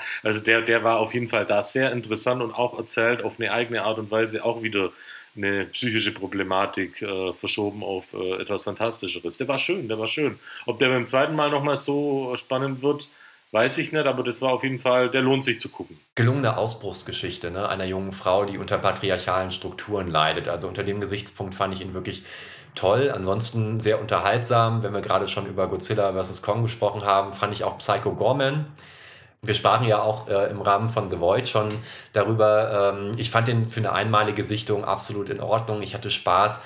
Äh, ich mochte die Effekte und zahlreiche Elemente des Plots, aber ich habe ihn gesehen und wieder, wieder vergessen. Das ist für mich so ein, so ein guter Sonntagnachmittagsfilm gewesen. Und da würde auch mal wieder eingelegt werden. Ne? Genau. genau, so in ein paar Jahren habe ich vielleicht wieder Bock drauf. So schnell wird das jetzt nicht passieren, aber darüber hinaus irgendwann mal wieder ganz gerne. Ja, und jetzt haue ich mal einfach noch so ein paar Titel raus und dann können wir mal gucken, worüber wir noch sprechen. Also ich habe dieses Jahr eine ganz krasse äh, Fassbinder-Rezeption gehabt. Ich habe mich mit einer guten Freundin aus Köln zusammengetan und wir haben uns das Projekt Fassbinder vorgenommen und haben dann wirklich jetzt über Monate hinweg jeden Dienstag äh, einen Fassbinder-Film oder eine Folge Berlin-Alexanderplatz geguckt und sind also inzwischen auch echt sehr, sehr weit fortgeschritten, was die Rezeption anbelangt. Und meine Güte, lohnt sich das. Also es war nichts dabei, was uns in irgendeiner Art und Weise ernüchtert oder gelangweilt hätte. Es erfordert natürlich im Hinblick auf das äh, Pacing und den sehr hohen Distanzierungsgrad eine bestimmte Haltung an die man sich vielleicht auch erstmal gewöhnen muss. Und auch da ist die, die Hürde nicht, nicht klein, die man nehmen muss, um sich darauf einzulassen. Aber wenn man das einmal, äh, einmal hinkriegt, dann stellt man fest, dass dieser Mensch verflucht viel äh, zu sagen hatte, äh, immer extrem nah am, am Zeitgeist war und auch sehr, sehr progressiv für seine Zeit, im Hinblick darauf, wenn es um die Auflösung von Geschlechterrollen ging oder eben auch auf gesellschaftliche Missstände äh, hinzuweisen er wusste es wirklich, ähnlich wie dann auch Christoph Schlingensief später, äh, gewisse gesellschaftliche Problematiken beim Schopfe zu packen und die künstlerisch wertvoll mit einer also ganz, ganz genuinen Handschrift auch aufzuarbeiten. Das, das finde ich wirklich sagenhaft. Also das war ein Vergnügen, diese Filmografie mal großen Teil auch durchzuarbeiten dieses Jahr. Ja, und das ist ja echt viel, 42 Filme, ne? Und dann noch Berlin Alexanderplatz, die Serie. Und für mich ist Fassbinder, finde es toll, dass ihr das gerade macht, wirklich äh, filmische Muttermilch. Ich habe den in meiner frühen Jugend ah, verschlungen, weil der mir ganz anderes Kino gezeigt hat. Ne? Irgendwie damals war es Herr der Ringe und schnell und schnell. Und dann habe ich Fassbinder gesehen und habe gedacht, boah, okay, dann kann auch anders erzählen. Nicht, dass ich Herr der Ringe schlecht finde, ne? aber das ist einfach ganz anderes Kino, das ist ganz anderes Herangehen, wie du sagst. Und spannend hierbei war auch noch der vom Oskar Röhler, dieses Enfant terrible heißt er, glaube ich, diese Fassbinder-Bio, die ja auch sehr künstlerisch, fast so wie sein letzter Film da, Carell, diese Jean Genet-Verfilmung, auch so stilisiert wurde. Was mich da so ein bisschen äh, auch dann äh, verwundert hat, war, dass er da eigentlich fast, ja, ne, nicht nur fast, da wird er eigentlich als Borderliner äh, inszeniert. Ne? Ob er das wirklich war, weiß ich nicht, aber ja, das war eine spannende Lesart auf jeden Fall.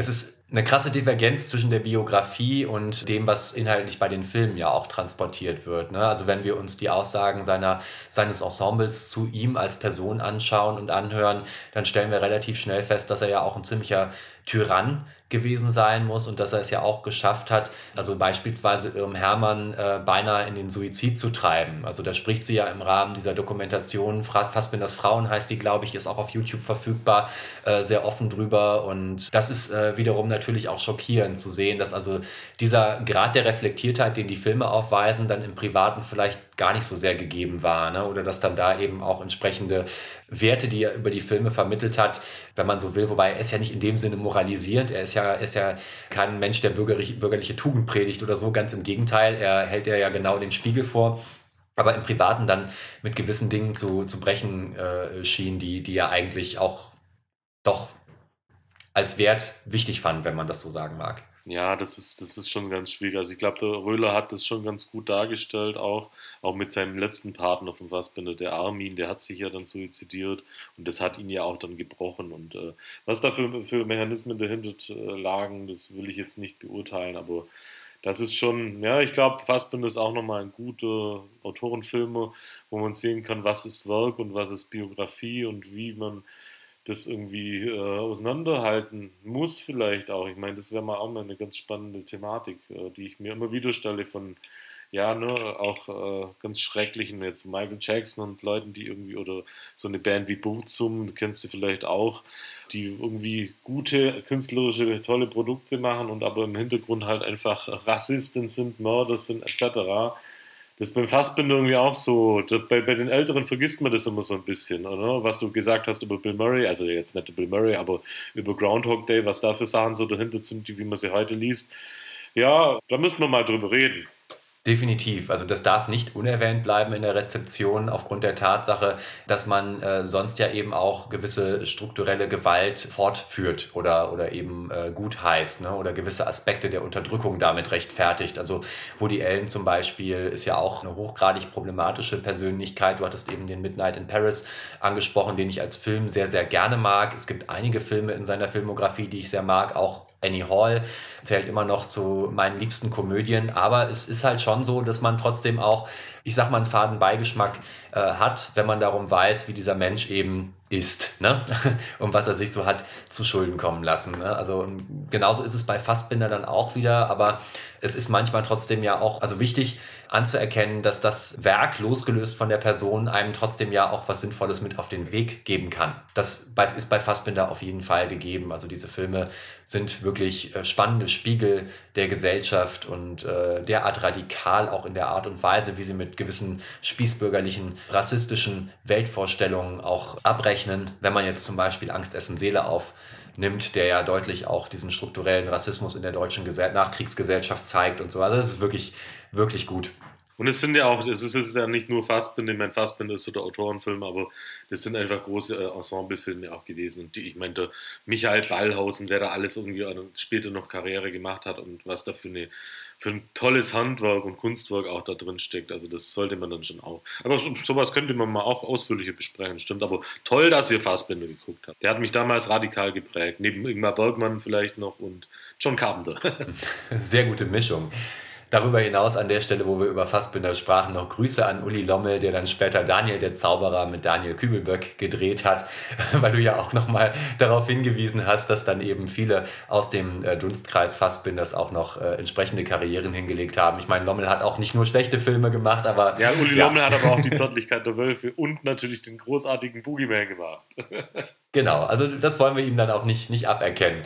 Zurück zu den Sachen, die ich sonst noch gesehen habe. Ich ratter das jetzt einfach mal so runter und wir gucken mal, worüber wir noch äh, sprechen. Äh, ein Film, den ich äh, als sehr unterhaltsam empfunden habe, weil er auch den Lockdown oder die Lockdowns thematisiert hat auf eine ganz gesch geschickte Art und Weise, war Host, dieser britische Horrorfilm, der über ein Skype-Meeting äh, funktioniert.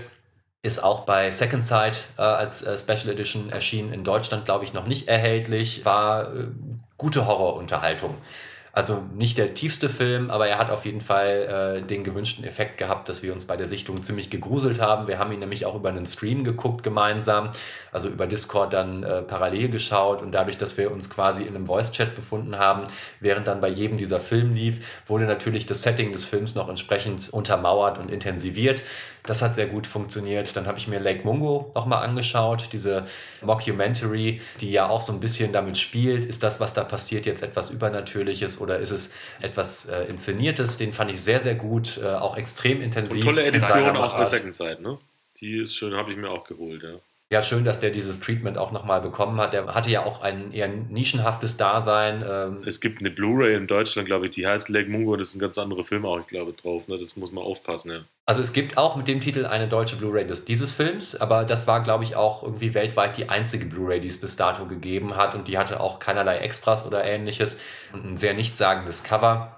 Insofern ist es schön, dass der Film jetzt damit hoffentlich nochmal etwas mehr Aufmerksamkeit generiert. Ja, darüber hinaus bin ich jetzt vor zwei Wochen endlich dazu gekommen, mir Thomas Winterbergs Der Rausch anzugucken.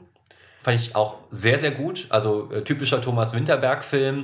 Auch äh, interessant in der Art und Weise, wie er mit dem Thema und dem, dieser Downward Spiral seiner Protagonisten halt umgeht. Ähm, ich muss ihn noch ein bisschen sacken lassen, bevor ich da mehr zu sagen kann. Aber insgesamt ein Film, der mich auf jeden Fall überzeugt hat und äh, der äh, sicherlich zu Recht auch jetzt in vielen Jahresendlisten nochmal erwähnt wurde. Dann habe ich mir endlich Wonka Weiß Happy Together auch in der neuen Edition angeschaut. Der ist ja gerade auch in der 4K bei Koch Media erschienen. Das steht auch auf meiner Liste. Wonka Wai war für mich grandios. Criterion, komplett irgendwie fast alle Filme drin auf Blu-ray und jetzt kommen noch hier diese tollen Arthouse 4K-Scheiben und In the Mood for Love auf 4K. Ah, großartig. Ich hoffe auf 2046 jetzt noch. Definitiv. Ich hoffe, dass alles, was bei Criterion rausgekommen ist, vielleicht auch nochmal das 4K-Treatment bekommt. Ich würde unglaublich gerne den Fallen Angels auch in 4K sehen. Und was mich so ein bisschen auch wundert, aber es war eine andere Produktionsfirma, glaube ich, sein amerikanischer Film My Blueberry Nights mit Jude Law und äh, wie heißt? Äh, ja, egal. Den hätte ich auch gerne. Den gibt es nur auf DVD bisher. Und der ist auch, der ist nicht schlecht, der ist gut. Ich habe ihn nur einmal damals im Programmkino gesehen und war sehr ernüchtert, aber das liegt so lange zurück. Also ich meine, man ist ja gelaufen, ich habe das genaue äh, Erscheinungsjahr jetzt nicht mehr im Kopf. Vielleicht war ich auch in der falschen Stimmung oder wie auch immer. Also da hatte ich so ein bisschen meine Schwierigkeiten mit, aber ansonsten alles, was jetzt bei Criterion rausgekommen ist, bitte auch in dieser UHD-Form äh, von Koch bitte noch hinterher weil die Criterion Collection leider ja auch schweineteuer ist, wenn man die importiert. Ne? Die liegt ja bei 140 Pfund plus dann äh, Porto und Versand.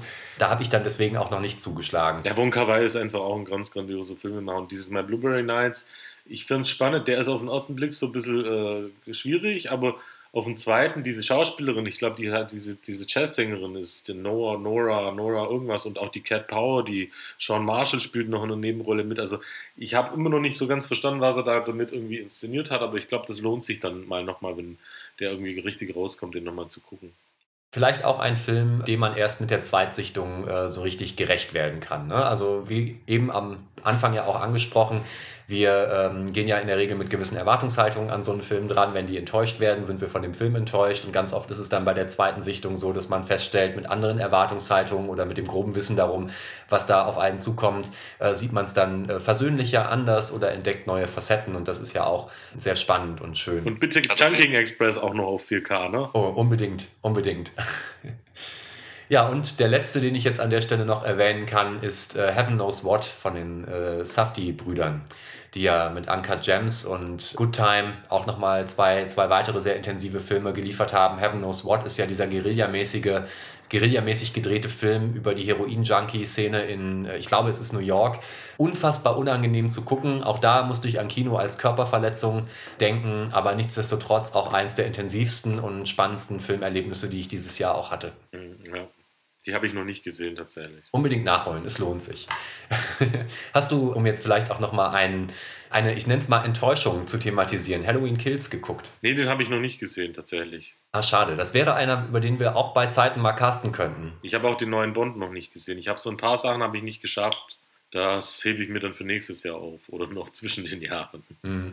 Ja, zwischen den Jahren ist immer eine gute Zeit, um Filme zu gucken. Und ja, ich glaube, Halloween Kills kommt ja jetzt im Januar dann als äh, Blu-ray und äh, UHD-Release.